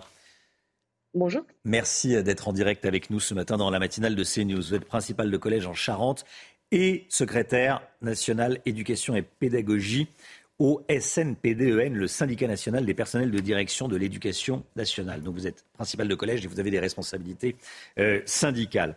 Euh, sur le cas de la petite Lindsay, qui a ému évidemment euh, toute la France, le ministre de l'Éducation, Papendiaï, parle d'un échec collectif quel est votre point de vue à vous, euh, personnel de l'éducation, spécialiste de l'éducation et, principal de collège? Qu'est-ce que vous vous dites? Alors déjà, déjà, évidemment, dans des situations aussi dramatiques que celle-ci, on, ne peut que déplorer d'être arrivé à, ce type d'excès, forcément, évidemment, et, et on pense d'abord à cet enfant et puis, et puis à sa famille. Et puis ensuite, euh, en tant que chef d'établissement, on, se dit que euh, la question du harcèlement, c'est une question qu'on essaye de traiter tout le temps, au quotidien, qui pour lequel euh, on est plus ou moins formé en tant que chef d'établissement, il faut le dire, hein, c'est une vraie réalité. Mais en tout cas, on essaye de sensibiliser les familles, de sensibiliser les, élèves. Ça fait partie de nos préoccupations au, quotidien. Après, nous, nous sommes aussi des, êtres humains et, euh, et parfois, on ne réussit pas toujours aussi bien qu'on voudrait. Comment vous faites pour euh, détecter un harcèlement. Déjà, est-ce que ça se repère? Est-ce que vous donnez des consignes au professeur pour qu'il repère un, élève qui, euh, qui se referme sur lui-même? Quels sont les, les signaux que vous détectez? Je dis vous, les, les, vous et les, les, professeurs, tout le monde. Bien sûr bien sûr, et les, équipes mmh. pédagogiques dans, dans leur ensemble. Alors, je pense que les choses ont quand même beaucoup évolué ces dernières années. Ces, ces deux dernières années, il y a eu des formations supplémentaires euh, en direction des, des, principaux, des proviseurs, des, des, des équipes, euh, pour être évidemment dans une forme de veille au, au, au quotidien. Chaque établissement euh, est en train de rentrer sur les deux dernières années sur le programme phare, qui, qui est un programme de lutte contre le harcèlement. Les établissements ont tous été équipés d'un document que l'on appelle le protocole de lutte contre les violences scolaires. Et dans ce protocole de lutte, on a toute une partie qui concerne le, harcèlement. Et dans, ce, ces documents, on sensibilise les enseignants en, leur réexpliquant quels sont les premiers signes euh, d'alerte, ensuite comment réagir collectivement. Et on est également en train de former depuis cette année des ambassadeurs phares parmi nos, élèves, alors collégiens pour moi évidemment, euh, de façon à ce que eux aussi puissent à la fois être euh, dans une forme de veille, mais également dans une forme d'information vis-à-vis de leurs camarades. Si quelqu'un vient vous voir, euh, une mère d'élève, un père d'élève qui vient vous voir, mon fils est harcelé, qu'est-ce qui se passe très concrètement? Qu'est-ce que vous déclenchez très concrètement? Vous appelez le professeur principal, qu'est-ce qui se passe? On, commence déjà par euh, écouter attentivement, parce que vous imaginez bien que, c'est une question sérieuse, extrêmement sérieuse pour nous. Et on commence par prendre le temps, et je dis bien tout le temps nécessaire, hein, pour euh, écouter la famille, écouter, l'enfant. Et à partir de là, se, déclenche tout un processus qui, est presque similaire dans tous les établissements. On essaye de comprendre ce qui s'est passé, on réunit des, faits euh, objectifs en, entendant des, des élèves témoins, en entendant l'élève lui-même, et puis ensuite on détermine euh, s'il s'agit réellement de harcèlement. Parce qu'on est aussi dans, dans une évolution sociétale où les familles sont de plus en plus, on le comprend, et c'est normal, sensibilisées à la question du, harcèlement. Mais parfois, des parents viennent nous voir en disant mon fils est harcelé, mais ça n'est pas le cas en réalité. Le harcèlement dans l'éducation nationale, ça répond à, des critères très précis de, durée, de, fréquence, d'impact psychologique, bien entendu, sur l'enfant qu'on ne peut absolument pas négliger. Il faut d'abord déterminer si ça en est ou pas. Et puis ensuite, si nos, les données objectives que nous avons nous, nous poussent à, à penser qu'on est dans une forme de harcèlement, on va déclencher effectivement ce, ce programme phare qui est basé sur euh, euh, des, des, entretiens entre l'élève qui est harcelé, que je vais appeler la victime, et l'élève qui est harceleur dans une méthode qu'on appelle aujourd'hui la méthode de préoccupation partagée, au minimum, hein, pour, de, de, façon à essayer de faire, de faire comprendre à l'élève harceleur les impacts psychologiques que cela peut avoir sur, euh, sur l'enfant. Et puis après, en fonction de la gravité des faits, on peut aller vers une sanction disciplinaire ou un conseil de, de, discipline, mais, tout ça se fait euh, de manière assez, euh, assez logique, assez objective, de façon à prendre le temps nécessaire de bien tout comprendre, se poser, réfléchir et essayer de trouver quelles sont les meilleures solutions pour les élèves et pour les familles. Convoquer les parents, ça ne suffit pas alors ça dépend. Et ça dépend parce qu'en fait, euh, là, je, je, vous décris un processus qui est objectif, oui. mais dans la réalité de fonctionnement des établissements, c'est bien plus complexe que ça. Dans, dans le cas de, de, la petite l'INSEE, par exemple, sont intervenus des, des réseaux sociaux. Et alors nous, chefs d'établissement, on ne peut évidemment gérer que ce qui se passe à l'intérieur de l'établissement. Et tout ce qui se passe sur les réseaux sociaux, on aimerait bien pouvoir y agir, mais, ça ne relève absolument pas de notre compétence et, et nous n'avons absolument aucun pouvoir. Ça ne veut pas dire qu'on s'y intéresse pas, ça ne veut pas dire que l'éducation nationale ne fait pas le maximum pour sensibiliser les élèves et, et les familles à l'usage de ces réseaux sociaux. On est évidemment dans des formes de prévention quotidienne, mais pour autant, il y a des éléments sur lesquels moi je suis chef d'établissement à Cognac, je ne peut pas agir sur la manière dont les élèves utilisent les réseaux sociaux chez eux. En revanche, ce que je sais, c'est qu'aujourd'hui, euh, allez, je vous dirais bien quasiment six situations sur dix de vie scolaire que je gère dans mon établissement aujourd'hui ont commencé sur des réseaux sociaux de jeunes, ont eu des impacts sur les familles et se sont ensuite euh, transplantés, je vais le dire comme ça, dans l'établissement.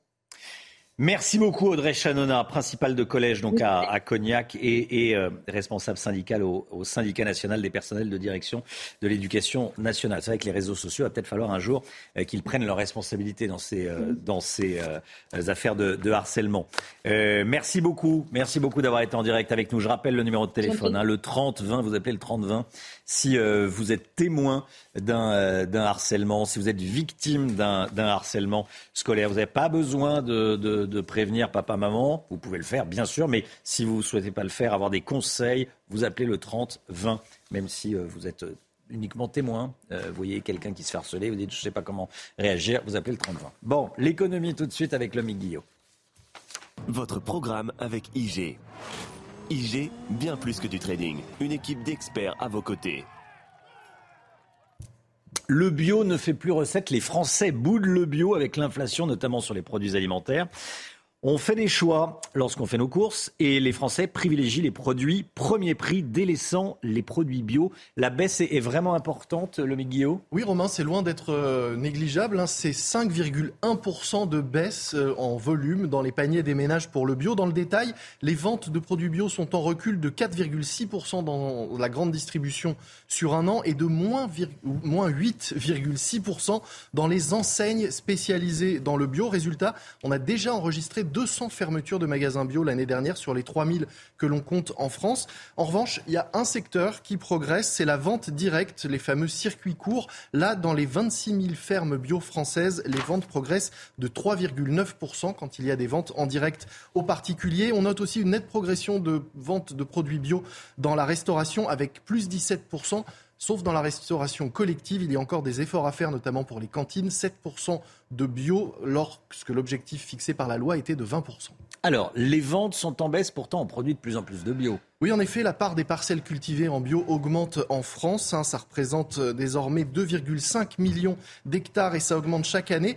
Mais on voit aussi déjà des producteurs, notamment de fruits, qui songent, eux, à une déconversion, revenir à une culture traditionnelle, car le bio ne rapporte plus suffisamment. C'est la même chose dans les autres pays ou pas Non, quand on regarde la part de bio dans les chariots des consommateurs français, ça représente 6% des produits, alors qu'en Europe, le bio dépasse les 10% dans les caddies. Le paradoxe, c'est que les produits bio ont moins augmenté que les autres, parce que dans la production, dans l'agriculture, ce qui coûte cher, ce sont tous les intrants, les produits phytosanitaires. Or, dans le bio, il n'y en a pas ou peu, mais les prix étant déjà plus élevés pour le bio, eh bien, ça ne suffit pas pour séduire les consommateurs.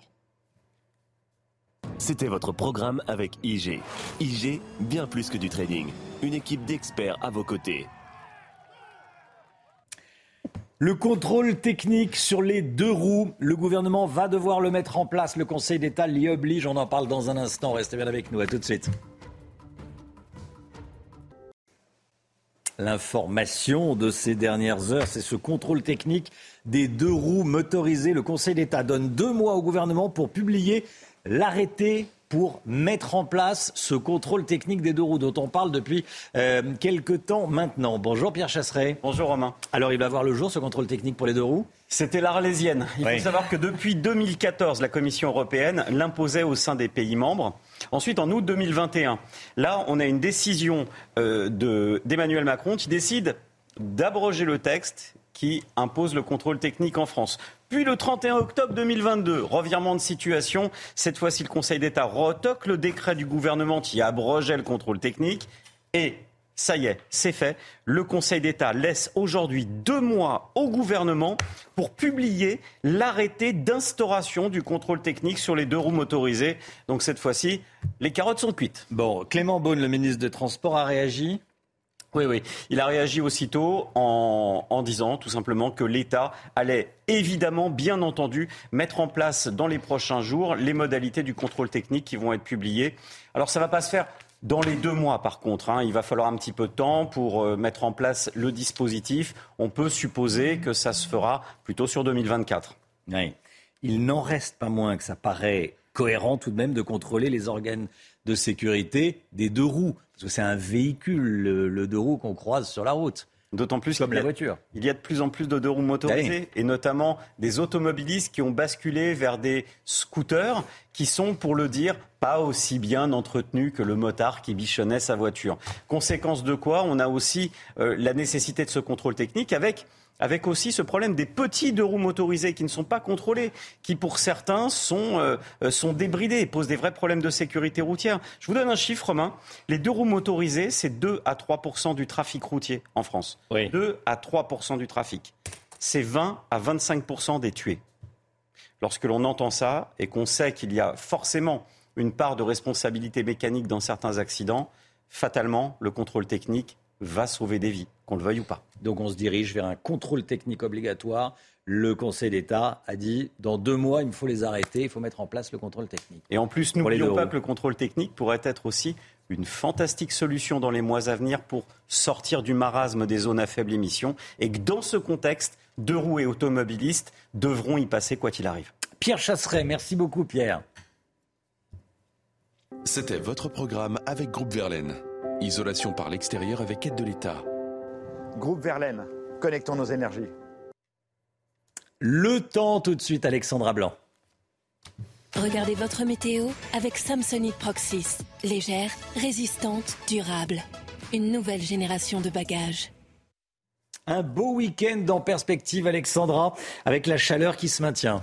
Oui, des températures qui restent estivales et côté ciel, eh bien, les conditions météo restent une nouvelle fois très agréables aujourd'hui avec un ciel toujours parfaitement dégagé sur les régions du nord. On a toujours un petit peu de vent euh, près des côtes de la Manche, dont un ressenti un petit peu frais. Et puis dans l'après-midi, on va de nouveau avoir cette dégradation orageuse que nous avons déjà depuis quelques jours avec de nouveau un temps instable, variable entre le Pays Basque, l'Occitanie, les Pyrénées, le Massif central, les Alpes, le Mercantour ou encore la montagne corse avec des orages parfois localement assez violents accompagnés de grêle. Donc vraiment de nouveau des orages, un petit peu à l'image euh, des journées euh, précédentes, avec donc cette instabilité. En revanche, plus vous irez vers la mer, hein, notamment à Marseille ou encore du côté de Montpellier, ou plus vous aurez un temps beaucoup plus lumineux et beaucoup plus sec et ensoleillé sur les régions du nord, toujours du grand beau temps, avec le vent qui se maintiendra. Côté température, c'est plutôt doux ce matin, un petit peu moins à Reims avec 9 degrés contre en moyenne 17-18 degrés à La Rochelle ou encore du côté de Nice. Et dans l'après-midi, les températures restent estivales, 30 degrés en moyenne pour le Bordelais, 28 degrés pour nos amis Toulousain, 28 degrés également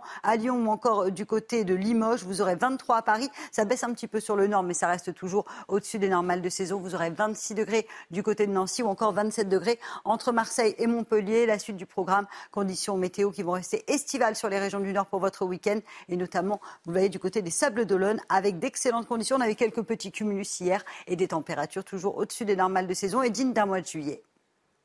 C'était votre météo avec Samsonite Proxys. Légère, résistante, durable. Une nouvelle génération de bagages. Vous regardez la matinale de CNews, vous avez bien raison, on est ensemble, il est 7h30 à la une ce matin, une fête de fin d'année qui dégénère dans le lycée du Vésinet. Des individus ont déclenché des fumigènes et tiré des mortiers d'artifice dans les couloirs. On va vous montrer ce qui s'est passé. 600 000 euros dépensés pour réparer la porte vandalisée à Bordeaux lors d'une manifestation contre la réforme des retraites. On est allé sur place. Le Premier ministre a annoncé l'ouverture de 200 000 places de garde d'enfants d'ici 2030. Pourtant, les crèches peinent à recruter et les professionnels du secteur se plaignent des conditions de travail. Dans les villes touristiques, c'est la guerre contre les locations Airbnb. De plus en plus d'habitants reprochent aux locataires de faire trop de bruit. Reportage à la boule dans un instant. Et puis Chloé Ronchin est avec nous. Chloé qui nous emmène ce matin au concert, le concert Pop Légende, un retour aux années 70, aux années 60, 70, 80, qui met à l'honneur ABBA, les Beatles et Elton John. Rien que ça. A tout de suite, Chloé. Élève cagoulé, tir de mortier, fumigène, le lycée du Vésinet dans les Yvelines a été littéralement pris d'assaut. Oui, on va le voir euh, sur ces images dans ce reportage. Ça se passe à l'intérieur comme à l'extérieur de l'établissement. Plusieurs centaines de lycéens fêtaient à leur manière la fin de l'année scolaire. Reportage signé Clémence Barbier.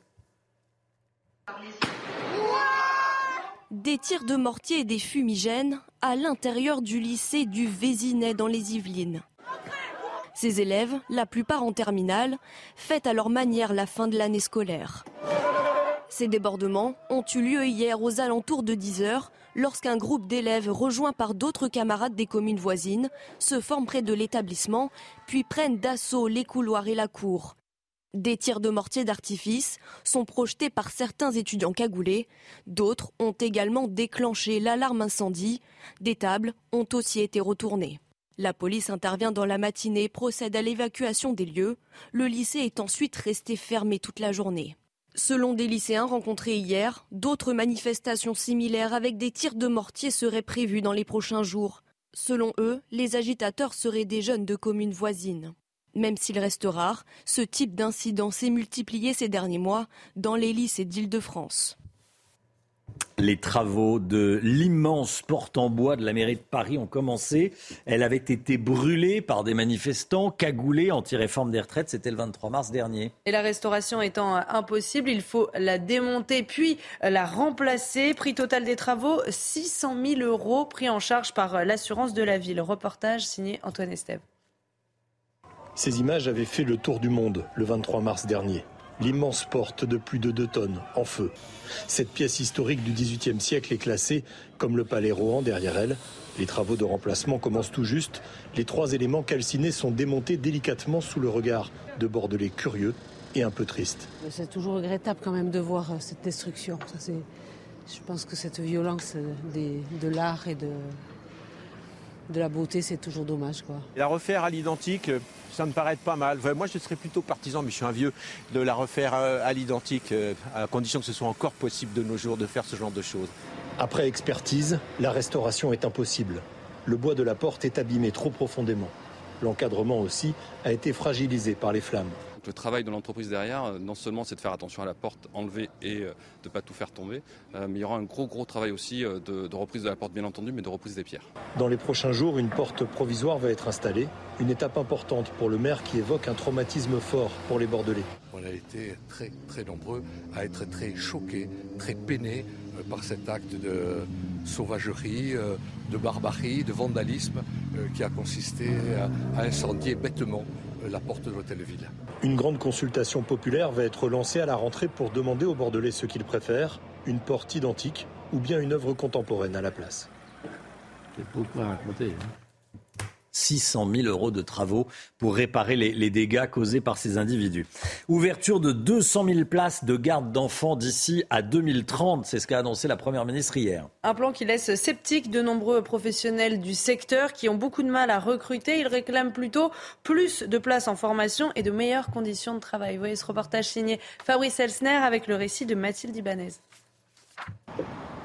C'est une mission compliquée avoir une place en crèche, les parents s'y prennent à l'avance. Euh, on a mis euh, bah, quasiment un an On a eu un an de, de, nounou du coup, euh, et ensuite euh, et ensuite on a réussi à avoir une place en crèche. Le bébé n'était pas encore là et euh, on a demandé tout de suite une, place à la crèche. Tous les six mois on nous disait votre dossier n'a pas été retenu, votre dossier n'a pas été retenu, etc.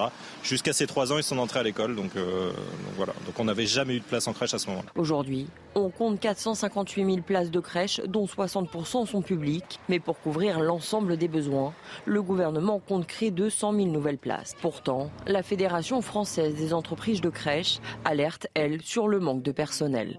Les conditions aujourd'hui de travail en crèche, elles sont difficiles parce qu'il manque 10 000 professionnels, parce qu'une crèche sur deux a au moins un poste vacant, parce qu'une crèche sur dix n'a pas de directeur. Et en fait, à chaque fois quelqu'un est absent parce qu'il est malade, c'est ses collègues qui vont faire des heures supplémentaires. Il y a une urgence absolue à former ces 10 000 nouveaux professionnels qui nous manquent. Et à chaque fois qu'on voudra construire trois nouvelles places de crèche, il faudra ajouter un nouveau professionnel formé. Ces nouvelles places bénéficieront d'un apport financier supplémentaire de 5,5 milliards d'euros cumulés sur 2023-2027, selon Matignon. L'actualité internationale, les Européens surveillent comme le lait sur le feu, comme on dit, la situation au Kosovo. La tension monte entre le Kosovo et la Serbie. L'indépendance du Kosovo en 2008 n'a pas tout réglé, loin de là. Ces nouvelles tensions sont parties d'élections municipales contestées au Kosovo. Hier soir, Emmanuel Macron et Olaf Scholz, le chancelier allemand, ont demandé que ces élections soient rejouées. Harold Iman, pourquoi est-ce si important de s'arrêter quelques instants pour comprendre ce qui se passe au Kosovo? Car euh, le Kosovo, c'est le dernier conflit gelé des, Balkans. Donc on, va regarder sur la carte. Le Kosovo faisait partie de la Serbie jusqu'en 2008, quand il a déclaré l'indépendance, et avant ça de la Yougoslavie. Mais euh, c'était un pays qui est à grande majorité albanaise. Et donc, euh, je passe sur la guerre qu'il a fait séparer de la Serbie.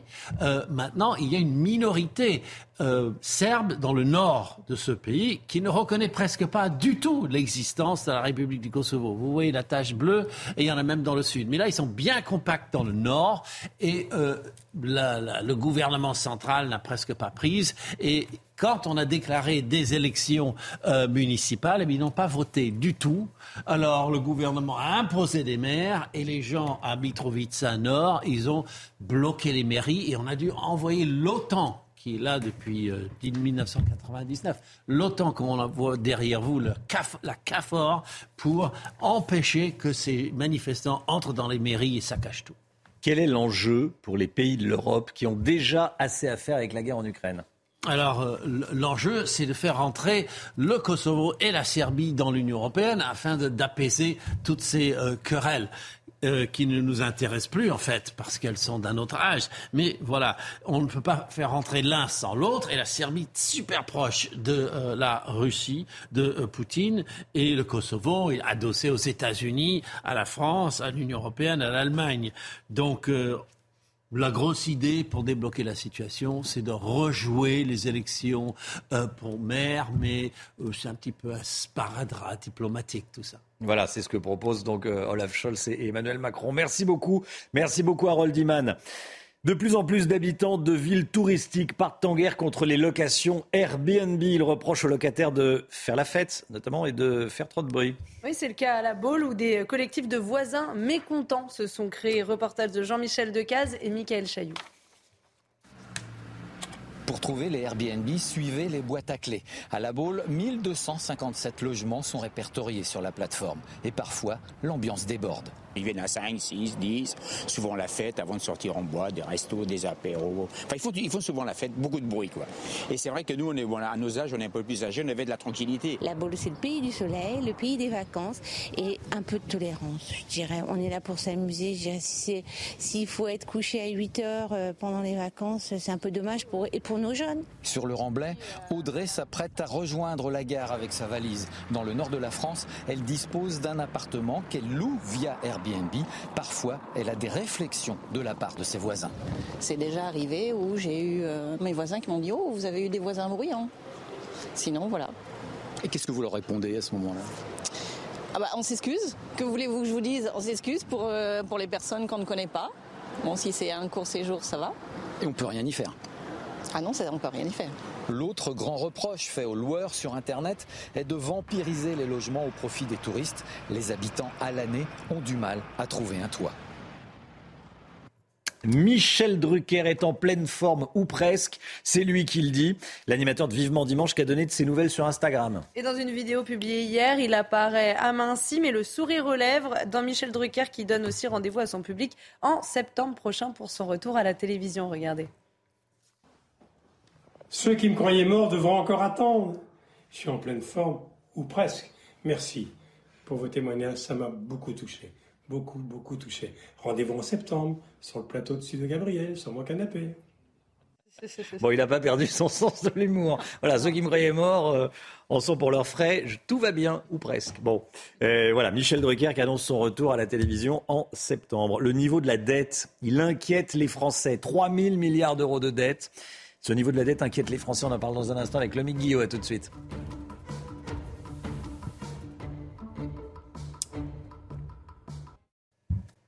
Il est 8h moins le quart. Dans un instant, on va parler de la dette de la France qui nous inquiète, qui inquiète les Français. Mais tout d'abord, le rappel de l'info, tout ce qu'il faut savoir ce matin avec vous, Chana Lousteau. Le Conseil d'État donne deux mois au gouvernement pour instaurer le contrôle technique pour les deux roues motorisées. Ça fait suite à une disposition imposée au niveau européen, mais jamais mise en pratique par la France. Le ministre des Transports, Clément Beaune, a affirmé que le calendrier et les modalités seront communiqués dans les prochains jours. Seront concernés, a priori, les véhicules immatriculés avant 2016. La guerre en Ukraine, pour le moment, Emmanuel Macron ne voit pas de discussion utile avec Vladimir Poutine. C'est ce que le président de la République a déclaré hier pendant une conférence de presse. En revanche, Emmanuel Macron n'exclut pas de poursuivre ses échanges avec le chef du Kremlin si l'occasion se présente.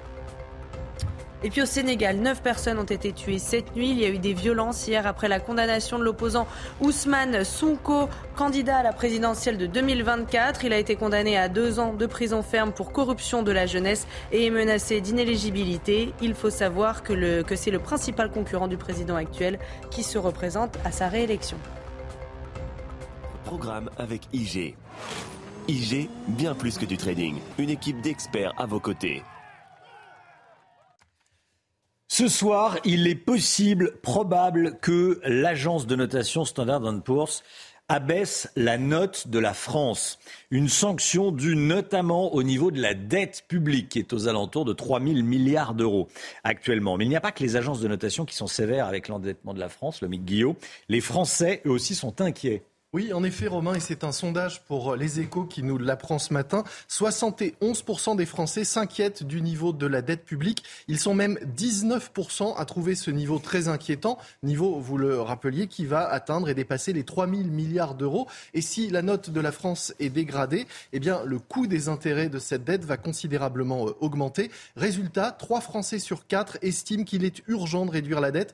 Un sentiment d'urgence qui est majoritaire dans absolument toutes les catégories de population et d'électorat, même chez les soutiens de Jean-Luc Mélenchon, qui sont 58% à trouver urgent, à juger urgent de réduire la dette. Alors, quelles sont les pistes pour réduire la dette? Le premier réflexe, c'est toujours un peu le même, hein. évidemment, taxer les plus riches, c'est ce que suggèrent 54% des sondés et même 72% chez les ouvriers. Mais ensuite, 52% des Français estiment qu'il est urgent de réduire les dépenses publiques en clair, mettre l'administration au régime, repenser la générosité et le système des aides et faire des économies partout là où c'est possible. Ce que confirme d'ailleurs un autre sondage du Figaro cette fois-ci qui dit à peu près la même chose. Hein. Pour réduire le déficit, 60% des Français interrogés par le Figaro proposent de couper dans les aides sociales et 53% suggèrent de réduire le nombre de fonctionnaires. Enfin, ceux qui proposent d'augmenter les impôts pour combler la dette sont largement minoritaires. Seuls 5% se prononcent pour une augmentation d'impôts pour les particuliers. Avant de réduire la dette, il faut aussi arrêter de, la, de creuser le trou. Oui, absolument. Et ça, pour ça, les Français euh, sont 7 sur 10 à dire qu'ils refusent absolument toute idée que le pays s'endette davantage pour financer la transition écologique comme il en a été question. Pour les Français, pas question de laisser filer les déficits à grands coups d'éoliennes, même pour une cause aussi importante que le climat. Et puis on voit aussi avec cette étude que le quoi qu'il en coûte a eu au moins un mérite, une vertu, faire prendre conscience à beaucoup que l'argent public ne pouvait pas couler indéfiniment à flot, qu'il n'y a pas d'argent magique. Globalement, les Français, c'est vrai, appréciaient d'être protégés par l'État, mais ils ont aussi conscience que tout cela a coûté cher et qu'il faut désormais faire des efforts pour redresser la barre et les comptes. C'était votre programme avec IG. IG, bien plus que du trading. Une équipe d'experts à vos côtés. 7h48, merci d'être avec nous. Dans un instant, on sera avec Paul Sugy. Est-ce que la Russie est la dernière épine dans le pied du Rassemblement national? On va en parler avec Paul Sugy dans un instant, juste après la petite pause publicitaire. A tout de suite. La politique avec vous, Paul Sugy. Bonjour Paul. Bonjour Romain.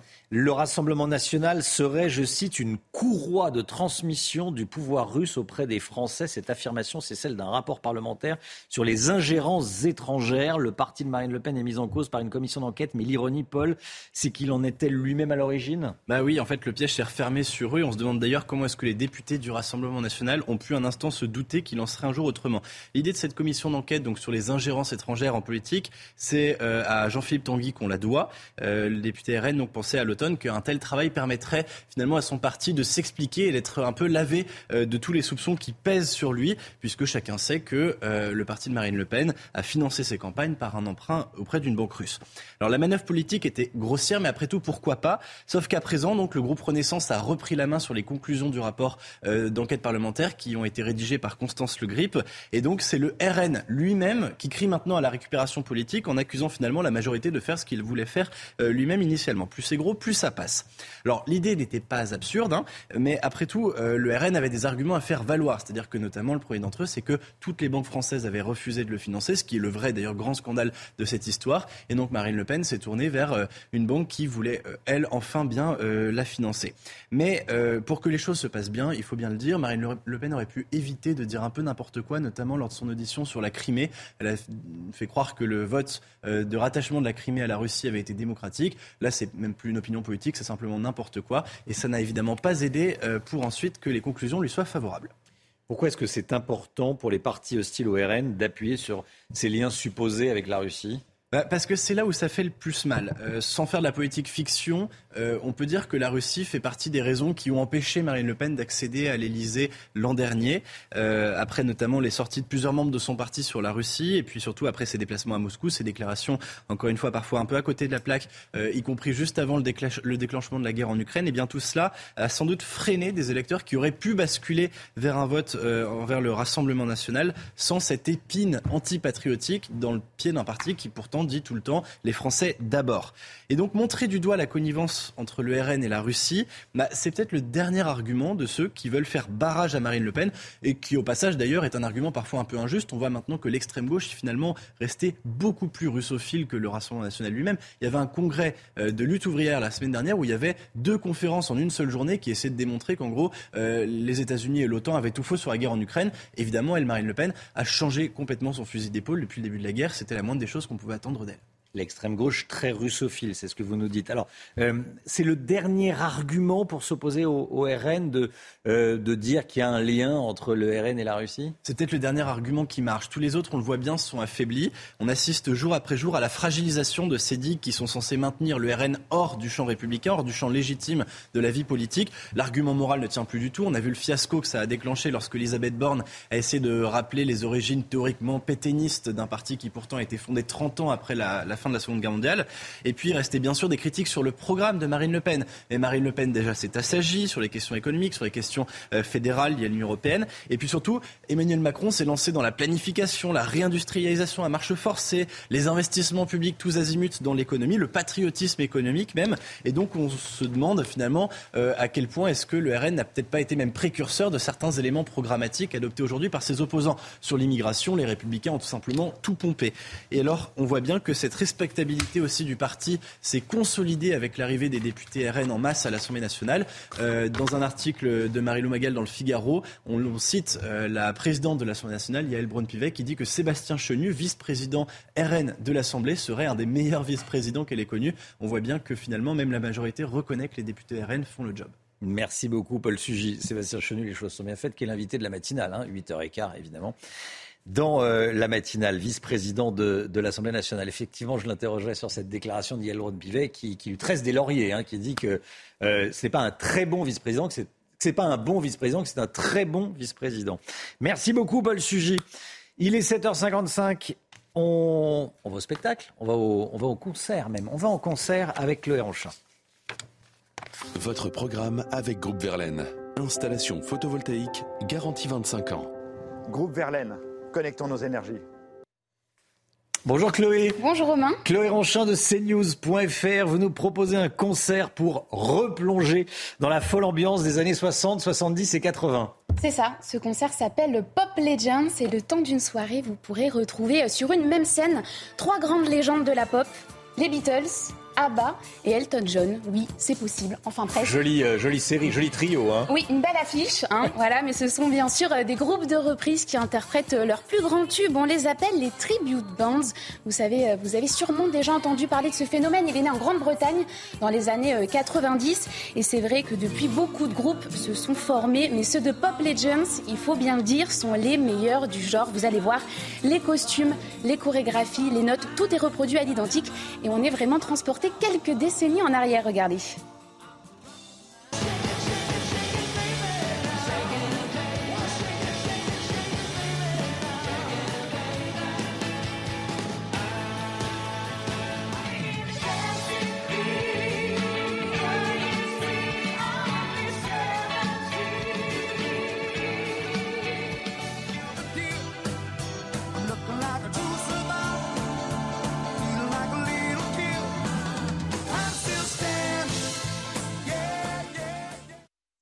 Assez bluffant. On a, l'impression de voir les Beatles, de voir Elton John, euh, de voir ABBA qui se serait reformé, même s'ils sont, ils sont pas reformés. C'est, assez fou. Euh, on a reconnu Jimmy Love, c'est ça, le sosie d'Elton John? Enfin, on a reconnu les, les plus. Euh, les plus fans d'Elton John. qui sont les, les deux autres groupes? Alors, derrière les Beatles, vous retrouverez les Best Beats. Et si la magie opère, c'est pas seulement parce qu'ils ont exactement euh, la même coupe de cheveux. Vous avez reconnu les mémorables Mop Top. C'est aussi parce qu'ils jouent euh, sur les mêmes instruments euh, que les Beatles à l'époque. Et c'est vrai que ça rend leur prestation encore plus authentique. Et les chansons d'Abba sont interprétées par le groupe Mania. Il a déjà donné plus de 3000 concerts dans le monde entier. Et dans Pop Legends, Mania s'est donné pour mission de reproduire l'ambiance du tout dernier concert d'Abba qui a été donné, je vous le rappelle, en 19 1982. Où est-ce qu'on peut les voir? Bien Romain, un peu partout en France. Hein. La tournée commence dès ce dimanche à Lyon. Je précise que le spectacle durera environ 3 heures. Ensuite, ils passeront euh, à Brest, à Rouen, Saint-Étienne, au Dôme de Paris également. Et la tournée prendra fin le 20 juin dans la ville de Chambéry. On a envie d'aller le voir. Merci beaucoup. Merci Chloé. Génial. C'était votre programme avec Groupe Verlaine. Isolation par l'extérieur avec aide de l'État. Groupe Verlaine, connectons nos énergies. Il est bientôt 8 heures, le temps. Alexandra Blanc. Regardez votre météo avec Samsonite Proxys. Légère, résistante, durable. Une nouvelle génération de bagages.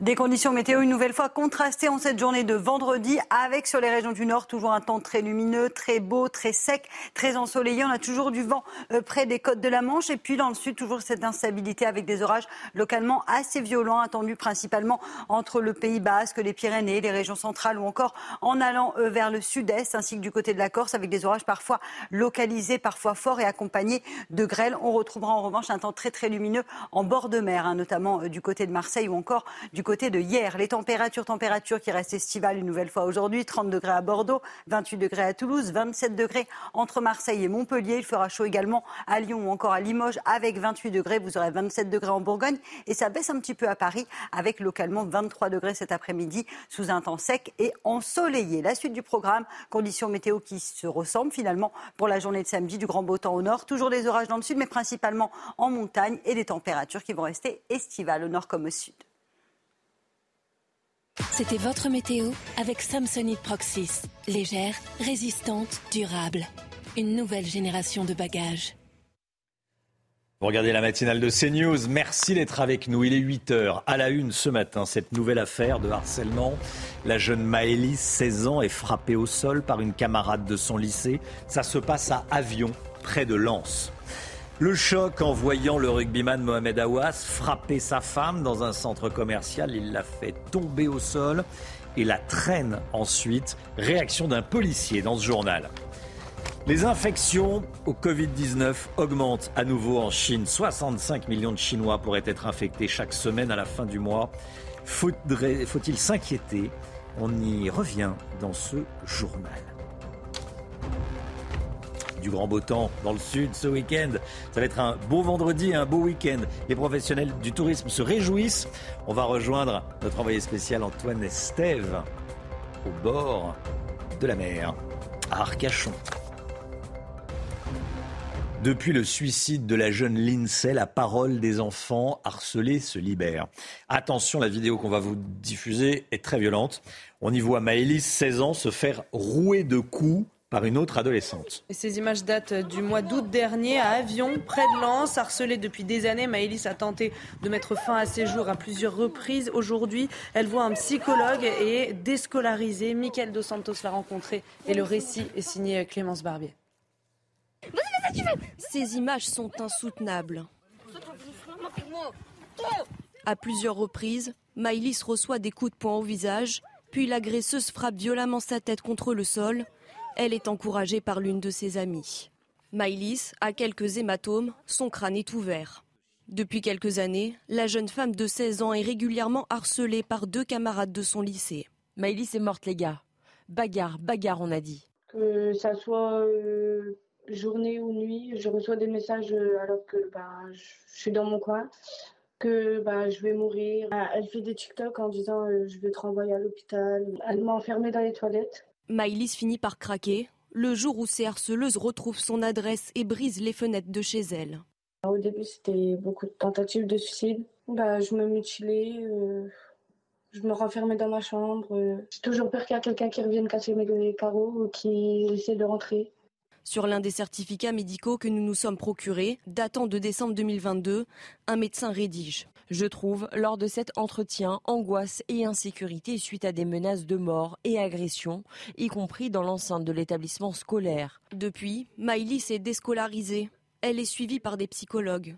Sa mère, qui ne veut pas être filmée, craint de perdre sa fille. Je veux juste euh, qu'on laisse tranquille ma fille, en fait, parce qu'on a peur de ses actes. Le fait de surveiller sa fille euh, à 24, le peur qu'elle euh, qu'elle passe à l'acte, c'est pas évident non plus.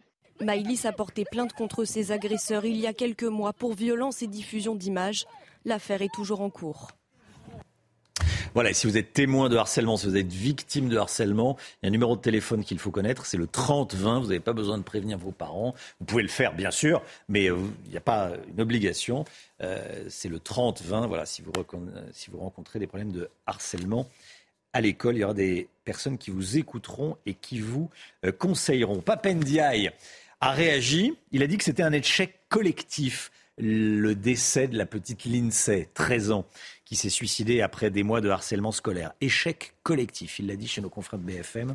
On a le sentiment que le ministre de l'Éducation nationale est encore très en retrait sur ce point-là, mais sur beaucoup d'autres également, Elodie Huchard. Hein. Oui, c'est son caractère d'être en retrait. Alors évidemment, ça ne change rien euh, à l'affaire. Euh, Papendiaï qui, euh, du coup, essaye de contacter la mère, effectivement, de la jeune Lindsay et qui explique qu'il voudrait la rencontrer au ministère, tout ça pour faire de nouvelles propositions. Alors certains diront qu'il est trop tard pour recevoir les parents, mais évidemment, on imagine bien que Papendiaï, en tant que ministre, n'était pas au courant de cette affaire et peut-être que ça peut permettre de mettre en place des processus plus efficace. En revanche, ce que lui reproche la famille, notamment, c'était le cas lors d'une conférence de presse hier, il déplorait de voir, je cite, des ministres qui préfèrent intervenir avec des tweets. Il est inconcevable que le ministre préfère féliciter des élèves pour la lutte contre le harcèlement scolaire le 12 mai, jour euh, du suicide de la jeune lycée, plutôt que d'exprimer sa compassion auprès de sa famille. Et effectivement, l'a vu depuis le début, depuis sa nomination, il y a eu une forte polémique. On a l'impression presque que cette polémique l'a un peu tétanisé, qu'il est très discret, qu'il ne met pas forcément en avant ses convictions et ses valeurs. Même au sein du gouvernement, ça fait euh, des dents. L'un de ses collègues disait son discours n'est pas assez péchu à sa place. J'irai partout tout le temps. Forcément, ça change un peu, par exemple, d'un Gérald Darmanin euh, ou d'un Gabriel Attal qui font beaucoup de déplacements et qui se rendent sur place dès qu'il se passe quelque chose qui est dans leur portefeuille. Elodie Huchard. Merci Elodie. Les images de l'agression de la femme de Mohamed Awas sont terribles. Elles accablent encore un petit peu plus le rugbyman qui a été condamné hein, pour ça.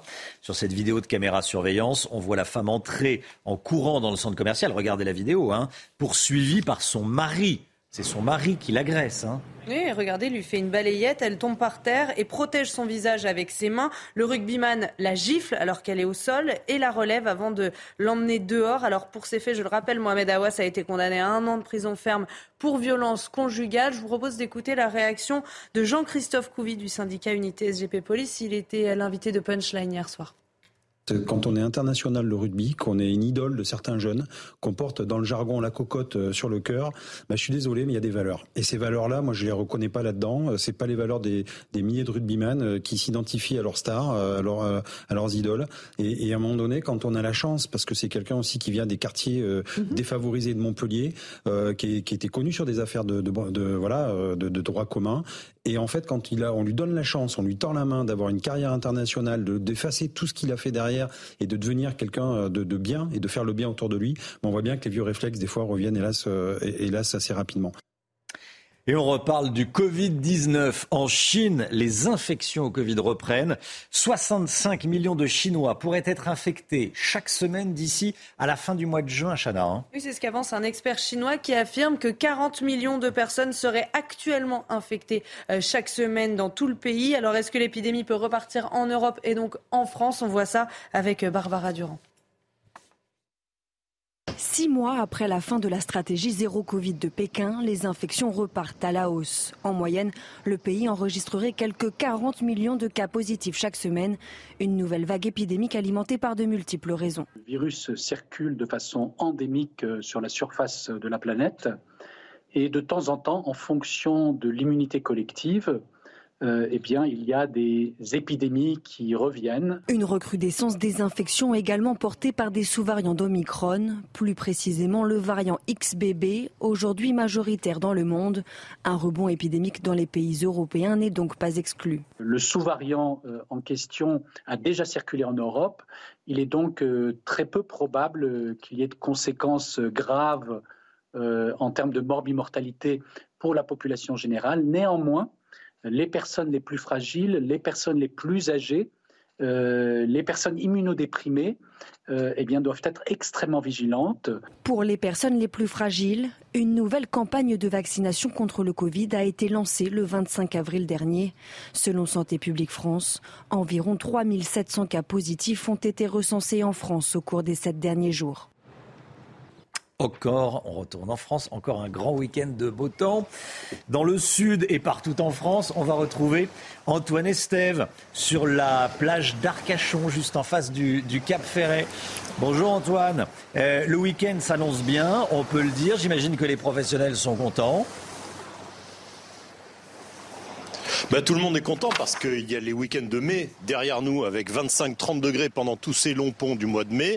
Il y a ce week-end qui arrive dans le sud, 27-28, peut-être 31 degrés ici dans le sud-ouest prévu dimanche. Donc vous voyez un temps parfait pour pouvoir préparer la saison. Alors historiquement, le mois de mai, le mois de juin, ce sont les, les temps de préchauffe pour l'économie touristique parce que c'est à cette période qu'on voit le beau temps, qu'on a envie de partir et qu'on réserve eh bien tout simplement ces locations de camping, de meublés ou encore d'hôtels pour l'été. Donc c'est un moment important. Pour l'instant, économiquement, on est revenu à la période avant le Covid, c'est-à-dire que les professionnels du tourisme arrivent à remplir quasiment à 100% tous ces week-ends du mois de mai et du mois de juin quand il fait beau évidemment. Et surtout, et surtout, l'été s'annonce bien parce que si ce beau temps continue, il y aura beaucoup de réservations pour cet été. On est déjà sur du 60 à 70% sur le mois de juillet et presque complet sur la première quinzaine d'août dans les principales stations balnéaires du sud-ouest. Donc vous le voyez, ce beau autant va apporter forcément un petit peu de sourire à toute l'économie touristique. Merci beaucoup Antoine Estève. Voilà, et Jérôme Rampenou a zoomé sur la queue de baleine en plastique. Je me demandais ce que c'était. On avait l'impression que c'était une aile d'avion de loin, mais non, c'était bien une queue de baleine. Il y avait marqué Arcachon, je t'aime. Euh, voilà, derrière, euh, derrière vous. Voilà, Jérôme Rampenou qui, qui m'entend et qui zoome à nouveau. On dirait une queue de baleine. Euh, merci beaucoup Antoine et Jérôme. 8h09, restez bien avec nous. Dans un instant, Sébastien Chenu, invité de la matinale. À tout de suite. Rendez-vous avec Pascal Pro dans l'heure des pros, du lundi au vendredi de 9h à 10h30. C'est News, il est 8h15. Bienvenue à tous. Merci d'être avec nous dans un instant. On sera avec Sébastien Chenu, député RN du Nord, vice-président de l'Assemblée nationale et vice-président du, du, RN. Mais tout d'abord, c'est le point info avec Chana Lousteau. La nouvelle météo des forêts est officiellement lancée aujourd'hui en France. Elle alertera quotidiennement la population sur le risque de départ de feu pendant la période estivale. Son lancement a été décalé d'un jour pour coïncider avec la visite d'Emmanuel Macron aujourd'hui dans le Gard. Le président de la République va annoncer plusieurs mesures pour renforcer la lutte contre les incendies. L'immense porte en bois de la mairie de Bordeaux va être remplacée. Je vous rappelle qu'elle avait été brûlée par des manifestants cagoulés. Anti-réforme des retraites, c'était le 23 mars dernier. La restauration étant impossible, il faut la démonter et la remplacer. Prix total des travaux, 600 000 euros, pris en charge par l'assurance de la ville. Et puis la guerre en Ukraine. Pour le moment, Emmanuel Macron ne voit pas de discussion utile avec Vladimir Poutine. C'est ce que le président de la République a déclaré hier pendant une conférence de presse. En revanche, Emmanuel Macron n'exclut pas de poursuivre ses échanges avec le chef du Kremlin si l'occasion se présente. Sébastien Chenu est avec nous. Bonjour Sébastien Chenu. Bonjour monsieur. Je le répète, député RN du Nord, vice-président de l'Assemblée nationale et vice-président de votre parti, le Rassemblement national. Euh, plus aucune ville en France n'est épargnée par les violences. On montrait hier matin des images de tirs à l'arme automatique dans un quartier, le quartier des Moulins à Nice. Qu'est-ce que le RN ferait de plus que les autres pour mettre fin à ces situations? D'abord, ça fait des années euh, que nous euh, dénonçons cette décrépitude, ce, euh, un territoire qui, euh, je crois, subit une certaine forme d'ensauvagement. Le président parlait de décivilisation. Alors c'est bien de parler, Monsieur le Président, mais il faut agir. Nous, on a fait des propositions depuis des années, et on voit bien que ces propositions, elles sont non seulement un soutien vis-à-vis des forces de l'ordre, leur nombre, leur formation, leur rémunération, leur considération. On voit bien que c'est la chaîne pénale qui euh, aujourd'hui est faible. Tous ces gens qu'on trouve et qui ensauvagent la société, qui ont des armes qui trafiquent de la drogue sont connus de nos services. D'ailleurs, euh, souvent les gouvernements le disent. On les connaît, on sait qui ils sont, on les reprend sans arrêt. Rien n'est fait. Évidemment, il faut supprimer des aménagements de peine. Évidemment, il faut euh, créer des places de prison. Où en sommes-nous? Évidemment, il faut mener une guerre sans relâche contre la drogue. J'entendais Gérald Darmanin il y a un an disant on va fermer les points de deal où en sommes-nous Rien n'a été fait. Il n'y a pas de volonté euh, de se séparer finalement d'une certaine forme de laxisme. C'est pas étonnant quand on sait que c'est Éric Dupont-Moretti euh, qui incarne la justice dans notre pays. Vous parlez d'ensauvagement de la société, d'ensauvagement du, du pays. Euh, qu'est-ce qui s'est passé pour qu'on en arrive là? Parce Pourquoi la société est devenue plus violente qu'avant? Vous n'êtes peut-être pas devenu plus violent Non, mais bien sûr, mais c'est l'effondrement de toutes les formes d'autorité, la dévitalisation de tous les corps qui structurent l'autorité dans notre pays. C'est la justice, c'est la police, c'est l'éducation, et c'est euh, euh, finalement 40 euh, ans de laxisme. Et les Français ont pu voir la droite, puis la gauche, puis Emmanuel Macron, qui est le pire de la droite et le pire de la gauche, se succéder et être toujours sur cette pente euh, cette, euh, ce laxisme permanent qui s'est même euh, accentué et qui a subi en plus la charge d'une immigration incontrôlée qui encombre nos prisons. On va parler de l'immigration dans, un instant. Robert Ménard était installé à votre place hier, hein, interrogé par Laurence Ferrari. Il disait qu'il n'y a pas de problème de laxisme, il n'y avait pas de problème de laxisme avec, la justice dans sa ville de Béziers. Il disait les, les juges chez moi sont tape fort. Le problème, c'est qu'il n'y a plus de place de prison. Il n'y a pas assez de mais le problème, c'est la justice. Moi, je pense que les peines sont souvent mal adaptées. Il faut des peines rapides, il faut des peines efficientes, il faut supprimer euh, des, euh, des, un certain nombre de, euh, d'allègements de peines ou d'adaptations de peines lorsqu'elles ne correspondent pas, mais il faut des places de prison. Et je disais pour cela que l'immigration fait aussi ployer notre système pénitentiaire. je pense que si on expulsait les délinquants étrangers dans leur pays, eh bien cela libérerait des places de prison. Donc on le voit bien, il faut des peines adaptées, rapides, qui tombent immédiatement et il faut des places de prison. Et je le redis, mener un combat contre la drogue euh, qui euh, sous-tend une économie parallèle, celle euh, des armes, celle qu'on trouve dans un certain nombre de quartiers. Et quand j'entends la LFI, c'est Emmanuel Bompard, et je me demande si ce n'était pas sur votre chaîne d'ailleurs, qui disait il y a quelques semaines qu'il fallait légaliser le H, eh bien je pense que nous avons en face de nous des gens qui ne savent pas et qui n'ont pas la volonté de s'attaquer à ces problèmes qui déstructurent notre société. Le gouvernement prépare un texte sur l'immigration. Euh, les Républicains ont fait des propositions. Euh, vous pourriez les soutenir, ces propositions LR Non mais les, républicains, ils ont fait un espèce de copier-coller euh, bâclé euh, de ce que Marine Le Pen propose au moment ah, des élections présidentielles. Les non mais nous, ce qui va dans le bon sens, on l'a toujours soutenu. Simplement, euh, on voit bien que Gérald Darmanin, qui a encore reculé d'ailleurs l'examen de ce texte au mois de septembre, ça devait arriver au mois de juillet, c'est reculé au mois de septembre. Il ne sait pas ou il n'ose pas aller jusqu'au bout. Pourquoi? D'abord parce que Gérald Darmanin, c'est l'homme des échecs. On l'a vu que ce soit sur le nombre d'OQTF, des obligations de quitter le territoire français euh, qui ne sont pas appliqués, le fiasco du Stade de France, le fiasco euh, de l'imam Hussein, les points de deal euh, qui sont toujours ouverts, le nombre de mineurs non accompagnés qui explose. bref, on voit bien que le nombre de demandes d'asile qui explose. On voit bien que ce n'est pas l'homme qui s'est attaqué aux difficultés migratoires. Mais surtout, il y a des choses à mettre en place avant. la première des choses, par exemple, ce serait sortir des accords de 68 avec l'Algérie. On sait qu'on a un problème migratoire avec l'Algérie. Il y a une forte pression migratoire avec l'Algérie et nous sommes liés par des accords qui facilitent cette immigration algérienne. Il faut avoir le courage d'en sortir. Ça ne demande pas de sortir des traités, ça demande de revoir un traité, un seul, celui qui nous lie à l'Algérie, les accords de 68. Aujourd'hui, rien n'est fait. Est-ce que vous êtes favorable à la réduction de l'aide médicale d'État euh, Que cette aide médicale d'État qui est aujourd'hui euh, réservée aux, immigrés illégaux, euh, aux immigrés en situation irrégulière, qu'elle, ne corresponde plus qu'à une aide d'urgence? Oui, c'est 66% des Français sont pour. Sondage ça pour CNews. C'était exactement notre proposition, l'une de nos propositions, parce que euh, nous avons réfléchi depuis très longtemps, et je crois que les Français euh, nous donnent de la crédibilité sur ces sujets-là. Bien sûr, ça fait des années qu'on demande la suppression de l'aide médicale d'État pour en faire une aide spécifique d'urgence qui soit limitée à des cas d'urgence vitale. Cette aide médicale d'État, je le rappelle, que toute personne, même en situation, enfin, en situation irrégulière, peut toucher. Eh bien, il faut y mettre fin. C'est plus d'un milliard. C'est une aide qui augmente chaque année. Jusqu'à présent, la droite, la gauche, les macronistes, les républicains n'ont jamais voté notre proposition et ne l'ont jamais soutenue.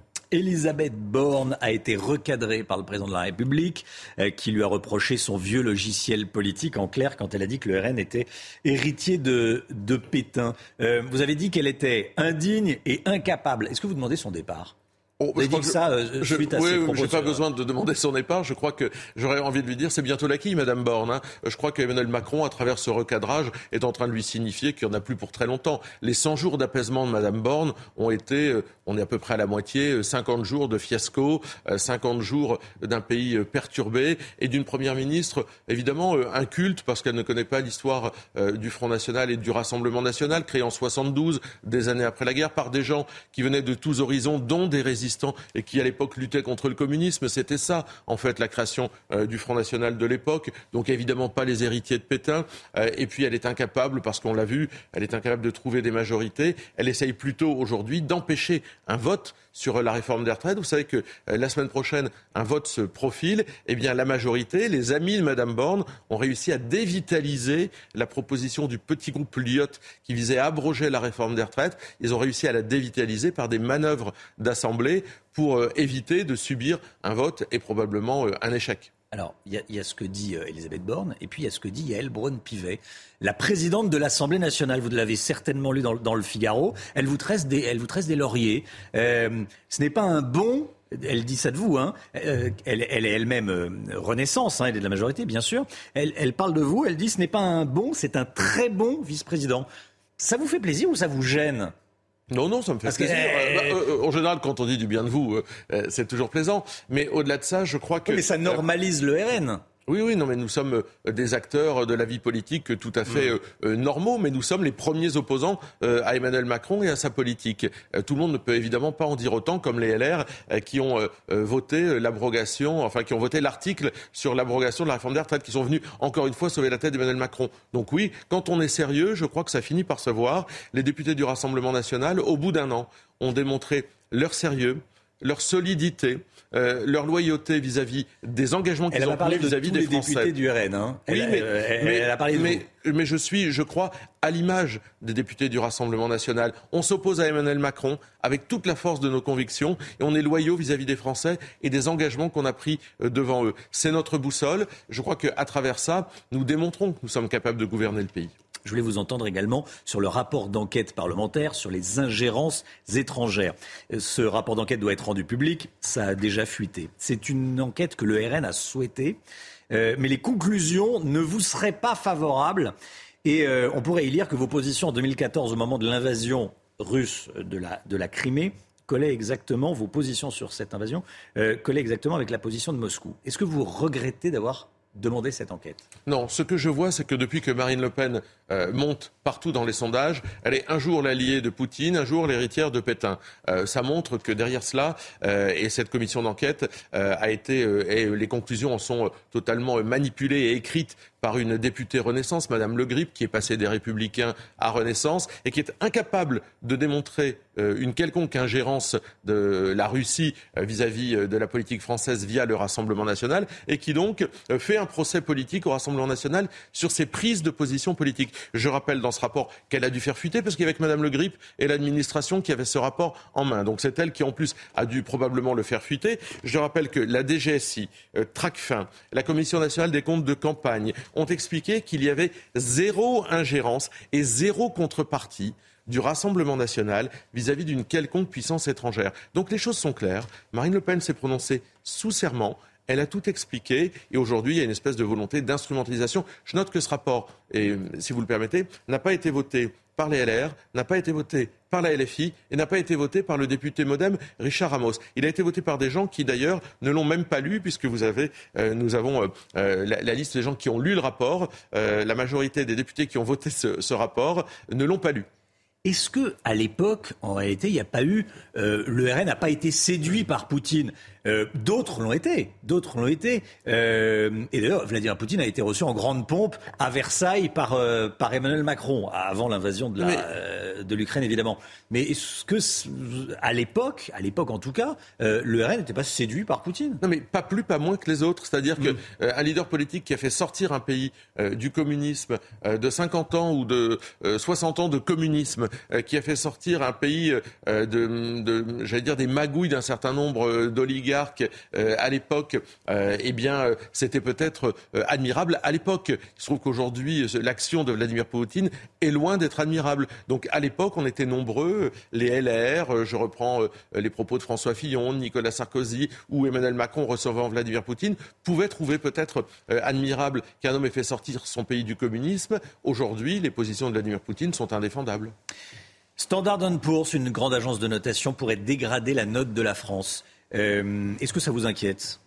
Notamment à cause de la dette qui est autour de, de 3 000 milliards ça m'inquiète toujours de voir notre pays si mal géré. Euh, d'un côté, vous avez un pays qui s'enfonce euh, dans la dette, plus 600 milliards d'euros de dette fait par Emmanuel Macron et son gouvernement euh, d'incapables. De l'autre côté, vous avez des Français qui se serrent la ceinture de plus en plus. Le pouvoir d'achat est en berne, les Français vivent difficilement. Et de l'autre côté, vous avez des ponctions qui sont faites sur les Français qui payent des impôts, qui sont de plus en plus fortes et qui sont à, tout, pardon, à tous les niveaux. Eh bien, ça veut dire que ce pays est mal géré, ça veut dire qu'effectivement, les priorités priorités ne sont pas là où elles devraient être. la priorité, ça devrait être rendre aux Français leur pays, mais rendre aux Français leur argent. Mais ça, c'est ce qu'on dit quand on est, quand on est dans l'opposition. Si un jour vous êtes aux manettes, euh, vous devrez euh, rendre des comptes aux Français. Aujourd'hui, on doit s'endetter. On fait du déficit euh, chaque année. On doit s'endetter à partir du, mois d'octobre. On vit on vit à crédit. comment vous faites? Non, mais nous avons fait des propositions. Par exemple, euh, à la fois sur le pouvoir d'achat des Français, mais aussi par exemple sur la taxation des super profits. Lorsqu'on proposait de taxer les super profits de Total, dont on a beaucoup parlé la semaine dernière, Total, qui a voté contre? La gauche et la Macronie, les super profits pas les profits. Comme pour euh, la grande distribution, taxer les super profits. Ça, c'est de l'argent. problème, une taxe. non, ça, c'est de l'argent qui rentre dans les caisses. De l'autre côté, nous créons les conditions de rendre aux Français cet argent et non pas avec des taxes, simplement euh, en augmentant les salaires de 10% en échange du gel des cotisations patronales. Bah, vous voyez, d'un côté, on récupère de l'argent euh, qui est de façon momentanée, ce, ce, sont des super profits, ça n'arrive pas tout le temps, et de l'autre côté, on renvoie cet argent dans le circuit de la vie économique réelle. Sébastien Chenu, je voulais vous entendre également euh, sur le drame de la petite Lindsay, cette adolescente de, 13 ans qui s'est donné la mort. Elle était harcelée euh, à l'école. Papendiaï, le ministre de l'Éducation nationale, a dit hier soir euh, que la mort de la petite Lindsay, c'était un échec collectif. Est-ce que vous êtes d'accord avec lui? Je veux d'abord avoir une pensée pour les parents de la petite Lindsay qui sont du Pas-de-Calais. Euh, ce n'est pas un échec collectif, c'est d'abord l'échec de l'éducation nationale et accessoirement celui de M. Papendiaï, euh, qui ne s'est pas senti concerné pas mobilisé, qui ne s'est pas déplacé, qui n'a pas euh, fait d'annonce, mais surtout aussi euh, d'un système qui est resté sourd, c'est-à-dire le grand, euh, l'éducation nationale dans son pas de vaguisme, si j'ose dire, c'est-à-dire on n'écoute pas, on ferme les écoutilles, on détourne les yeux, pas les professionnels de terrain, mais la structure administrative de l'éducation nationale. il y a un million d'enfants qui sont harcelés dans notre pays.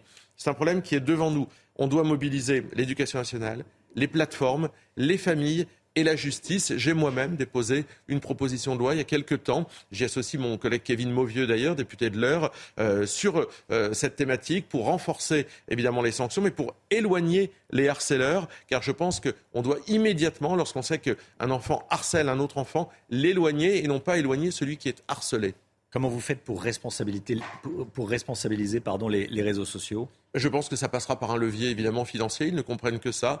Euh, S'ils euh, veulent modérer, s'ils doivent pouvoir modérer, et s'ils ne le font pas, alors il faudra qu'il y ait des sanctions. Les plateformes doivent modérer un certain nombre d'échanges qui existent euh, sur TikTok ou sur d'autres réseaux sociaux et qui concernent effectivement des pratiques de harcèlement. On l'a vu avec la petite Lindsay, c'est encore le cas aujourd'hui. Il y a des expressions euh, sur le harcèlement qui sont inqualifiables concernant cette jeune fille. Sébastien Chenu était l'invité de la matinale. Merci beaucoup d'être venu ce matin dans, la matinale de, de, CNews. Bonne journée à vous. La matinale qui continue tout de suite.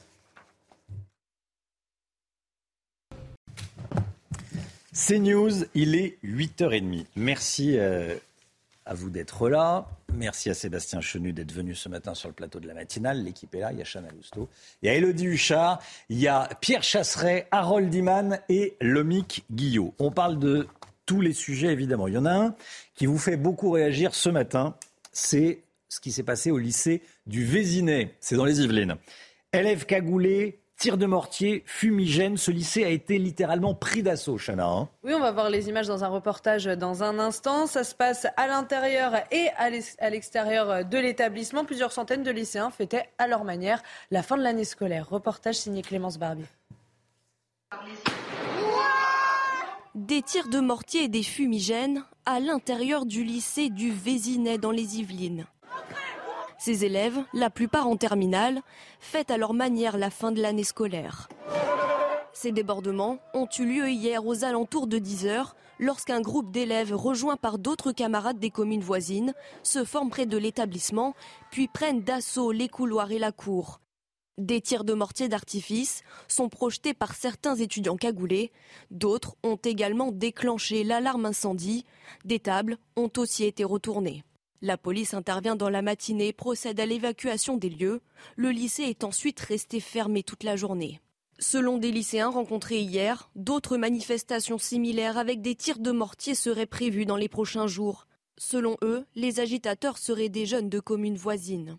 Même s'il reste rare, ce type d'incident s'est multiplié ces derniers mois dans les lycées d'Île-de-France. Et regardez euh, ce qui s'est passé et ce qu'a subi la petite Maëlys, 16 ans. Depuis le suicide de la jeune Lindsay, la parole des enfants harcelés se libère. Et il y a cette vidéo qu'on vous diffuse, cette agression qu'on vous diffuse, qui a été filmée, agression d'une grande violence. On voit la petite Maëlys, 16 ans, la jeune Maëlys, 16 ans, se fait rouer de coups violentée par une autre adolescente. Ces images qui datent de plusieurs mois, mais euh, la mère de Maëlys tire la sonnette d'alarme puisque sa fille subit toujours des, harcèlements.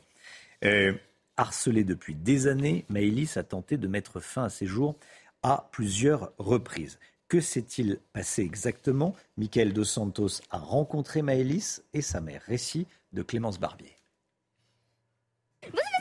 Ces images sont insoutenables. À plusieurs reprises, Maïlis reçoit des coups de poing au visage, puis l'agresseuse frappe violemment sa tête contre le sol. Elle est encouragée par l'une de ses amies. Maïlis a quelques hématomes, son crâne est ouvert. Depuis quelques années, la jeune femme de 16 ans est régulièrement harcelée par deux camarades de son lycée. Maïlis est morte, les gars. Bagarre, bagarre, on a dit. Que ça soit euh, journée ou nuit, je reçois des messages euh, alors que bah, je suis dans mon coin que bah, je vais mourir. Ah, elle fait des TikTok en disant euh, je vais te renvoyer à l'hôpital. Elle m'a enfermée dans les toilettes. Maïlis finit par craquer le jour où ces harceleuses retrouvent son adresse et brisent les fenêtres de chez elle. Au début, c'était beaucoup de tentatives de suicide. Bah, je me mutilais, euh, je me renfermais dans ma chambre. J'ai toujours peur qu'il y ait quelqu'un qui revienne casser mes carreaux ou qui essaie de rentrer. Sur l'un des certificats médicaux que nous nous sommes procurés, datant de décembre 2022, un médecin rédige. Je trouve, lors de cet entretien, angoisse et insécurité suite à des menaces de mort et agressions, y compris dans l'enceinte de l'établissement scolaire. Depuis, Maïlis est déscolarisée. Elle est suivie par des psychologues. Sa mère, qui ne veut pas être filmée, craint de perdre sa fille. Je veux juste euh, qu'on laisse tranquille ma fille, en fait, parce qu'on a peur de ses actes. Et le fait de surveiller sa fille à 24, le peur qu'elle euh, qu'elle passe à l'acte, euh, c'est pas évident non plus. Maïlis a porté plainte contre ses agresseurs il y a quelques mois pour violence et diffusion d'images. L'affaire est toujours en cours. On est en direct avec Maître Dylan Slama. Bonjour Maître, merci d'être en direct avec nous. On a besoin de votre votre expertise, beaucoup de questions à, vous poser. Bonjour. Euh, quand on voit ces images, très clairement, on se demande que risque celle qui frappe Maëlys et accessoirement celle qui filme? Alors, les peines encourues sont extrêmement importantes parce que si jamais il y a euh, une tentative de suicide qui suit le harcèlement, la peine encourue peut aller jusqu'à 10 ans euh, de prison. Donc c'est donc c'est tout à fait énorme et 150 000 euros d'amende. Euh, et même si jamais il n'y a pas euh, de suicide ou de tentative de suicide, alors là, l'indicateur pour savoir quelle est la peine encourue sera le nombre de jours d'ITT, donc d'interruption totale euh, de temps de travail en jours. et donc, ça peut être 3 ans ou 5 ans selon que l'on soit en dessous ou au-dessus des 8 jours d'ITT. Donc, les peines encourues peuvent aller de 3 ans à 10 ans d'emprisonnement. Donc, on voit bien que le volet répressif aujourd'hui est d'ores et déjà prévu par le cadre législatif responsabilité des parents. On dit souvent que les parents sont responsables de ce que font leurs enfants.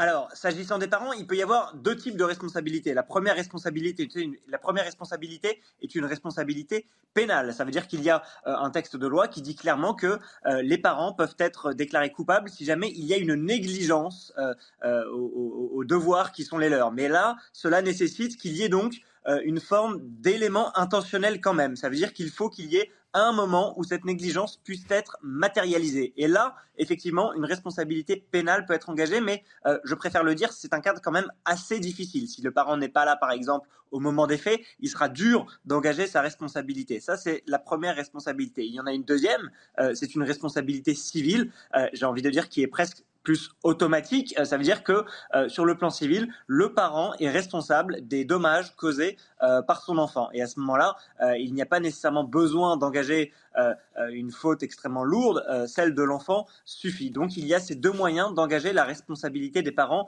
pénale et civile du point de vue judiciaire. Une dernière question, maître. Il y a l'affaire euh, Lindsay, évidemment, le, drame qui nous a tous secoués.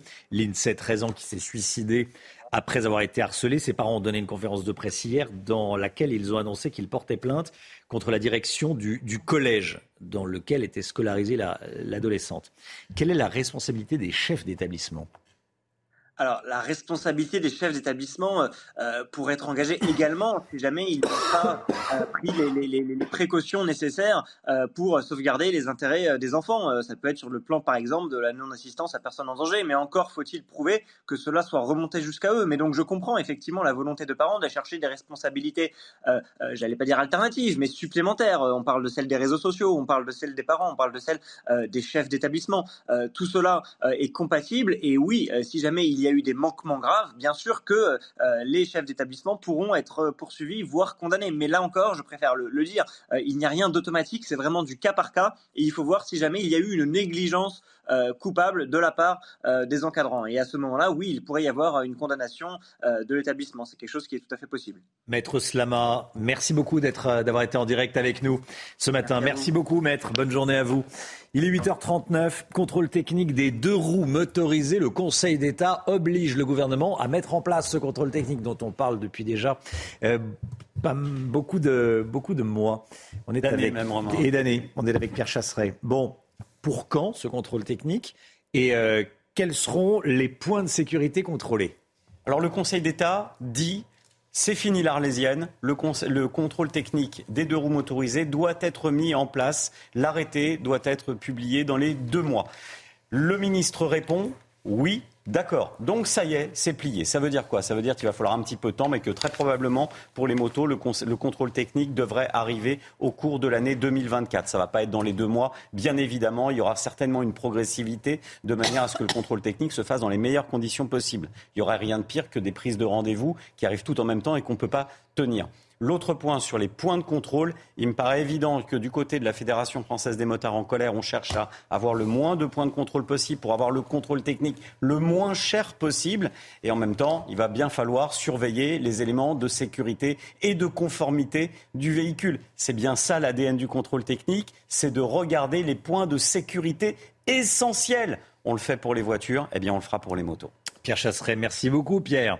La guerre en Ukraine et cette information de la nuit, des drones ukrainiens ont été abattus près de Kursk, ville russe proche de la frontière avec l'Ukraine. Ils ont été détruits par un système de défense aérienne, selon le gouverneur russe de la région. Hein. Et la région russe de Belgorod est également euh, sous tension. Moscou a déclaré hier soir avoir repoussé, repoussé une attaque ukrainienne dans la région. Les explications de Thomas Bonnet.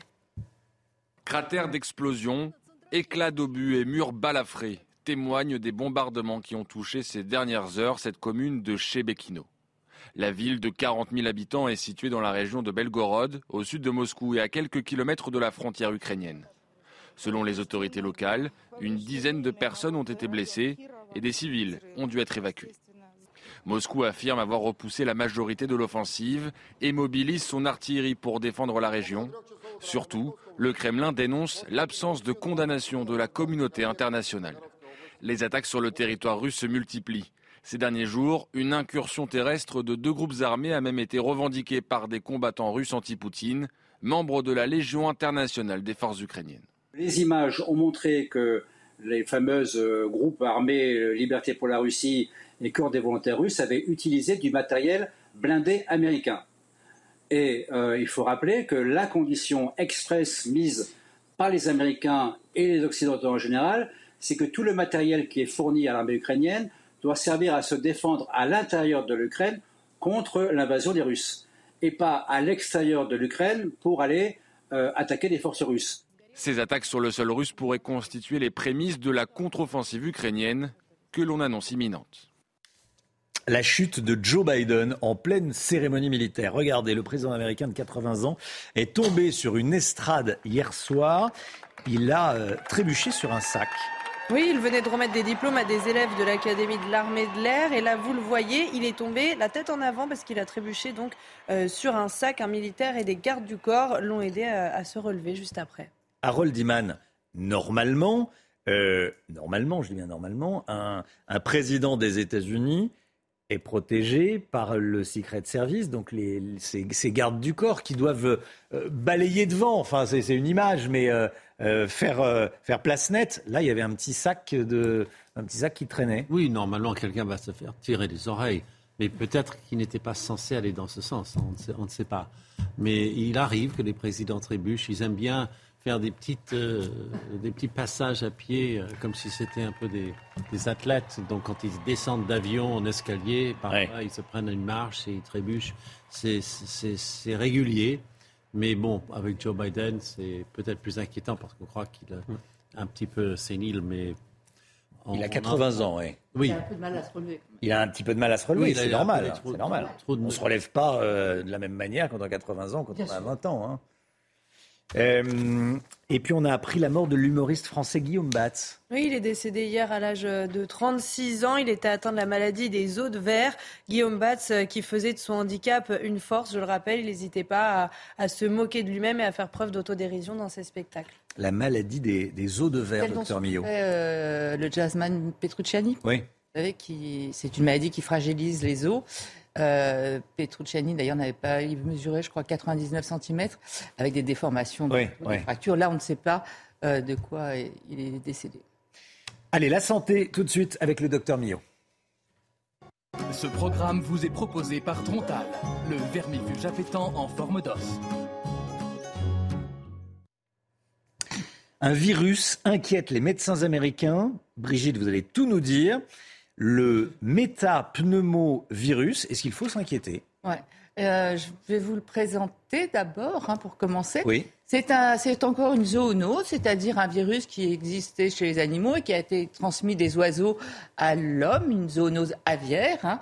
Euh, on l'appelle le HMPV. H comme humain, justement, puisqu'il n'est pas chez les oiseaux pour le différencier euh, du virus animal. Métapneumovirus, euh, regardez comme il est joli, on va voir des images. C'est un virus à ARN, c'est un virus respiratoire, c'est un virus qui va donner des symptômes euh, assez classiques. Hein.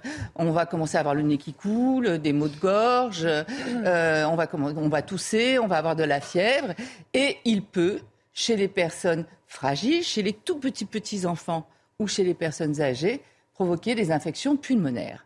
Mais pourquoi tout le monde en parle? Les radios, les télévisions américaines, les journaux, euh, pourquoi tout le monde en parle là-bas? Parce qu'en fait, on a eu une augmentation de 37% des cas de HMPV aux États-Unis.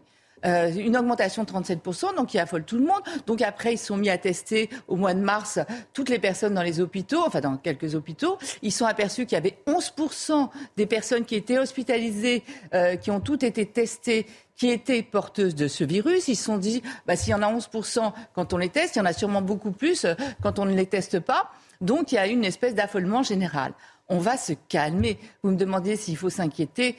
Non, il ne faut pas s'inquiéter. Il ne faut pas oublier tout de même qu'on a vécu deux ans euh, de conditions terribles où il y avait confinement, port de masque, gestes barrières, et donc il n'y avait plus aucun virus qui circulait. Romain, quand vous faites du sport, si vous arrêtez de vous faire du sport pendant deux ans, eh bien après vous serez moins performant.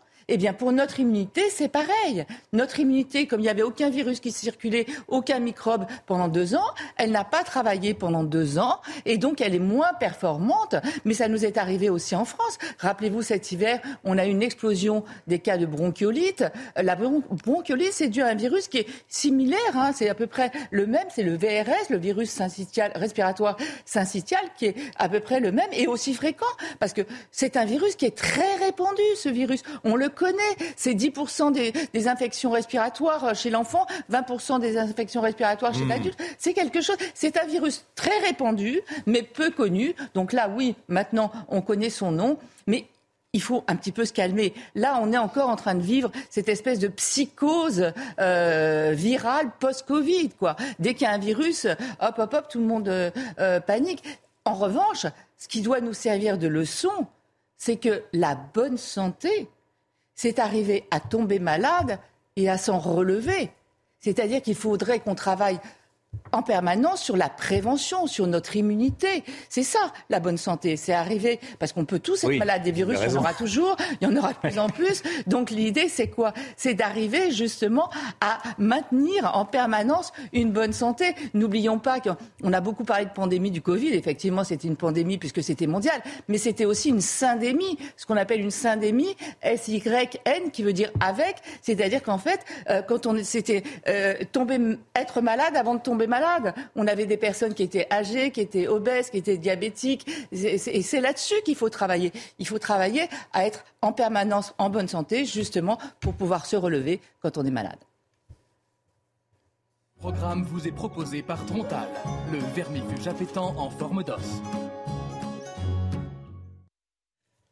9h 10, merci d'être avec nous. Brigitte Millot, on vous retrouve demain. Bien sûr. Hein, demain, 10h, BDM. Bonjour, docteur Millot. Euh, vous nous parlerez demain de notre cœur et vous nous direz qu'il existe des examens pour prédire si on est à risque de faire un, infarctus. Non ah seulement prédire, mais quand on est à risque, après, de prévenir et d'éviter. C'est capital. Euh, faire avec des images absolument remarquables. En, un mot, à partir de quel âge il faut faire un L'examen? Oui. Bah, il faut plus on a de facteurs de risque, euh, cholestérol, etc., plus on le fait. Mais on peut le faire quand même à partir d'un certain âge. Moi, d'ailleurs, je crois que je ne vais pas tarder à le vous nous direz tout demain. Bonjour, docteur Millot. 10 euh, Tiens, on me dit qu'on est connecté avec Antoine Estève. On est en direct du bassin d'Arcachon. Antoine, Week-end magnifique. On est en direct avec vous tout au long de la, de la matinale. Week-end on arrive, dit Brigitte Millot. Voilà. Encore un week-end radieux. Venez pas trop nombreux, hein, parce que regardez, pour l'instant, on est tranquille avec euh, Jérôme Rampenou. La plage est complètement déserte. 25 à 31 degrés tout le week-end. Imaginez un petit peu après ces ponts de mai, qui étaient sublimes euh, pendant euh, tout ce mois de mai, avec beaucoup de monde ici sur les plages. Les professionnels du tourisme attendent encore plus de monde pendant ce mois de juin. Des taux de réservation de 60 à 70% déjà. Il va y avoir du monde. Il va y avoir du monde. Magnifique. Voilà, et on voyait tout à l'heure la, la, la, queue de baleine là au large de, de la plage. J'ai dit qu'elle était en plastique. Il euh, euh, y a, y a, un, y a un, un, un, girondin de la matinale. Il m'a dit non, elle n'est pas du tout en plastique, elle est en métal. Voilà, donc comme ça, c'est réparé. Merci beaucoup Antoine Estève et Jérôme Rampenou. Autre rendez-vous, 13h30 aujourd'hui, l'heure des comptes. Exactement. Avec vous, le Guillaume, on va parler de l'or. Notamment, on va parler placement, argent, toutes vos économies avec Eric euh, de Ritmaten. Et là tout à l'heure à 13h30. 13h30. Voilà, on va parler de, de l'or avec Eric de Ritmaten et Lomique Guillot. L'heure des comptes, votre nouveau rendez-vous éco, patrimoine, immobilier, argent, quoi. Exactement. Hein Monseigneur. Monseigneur. voilà, 8h50. Dans un instant, c'est l'heure des pros avec Pascal Pro. Belle journée à vous sur CNews. De suite, Pascal Pro dans l'heure des pros.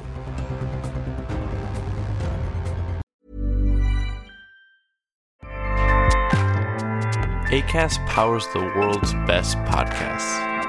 Here's a show that we recommend.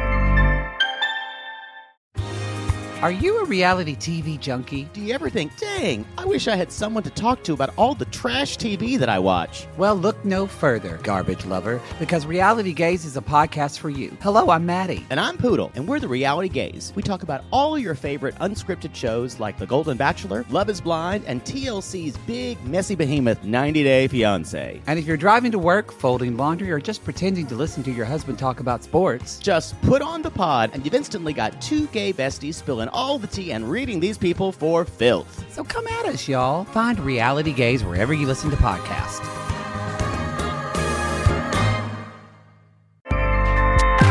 ACAST helps creators launch, grow, and monetize their podcasts everywhere. ACAST.com.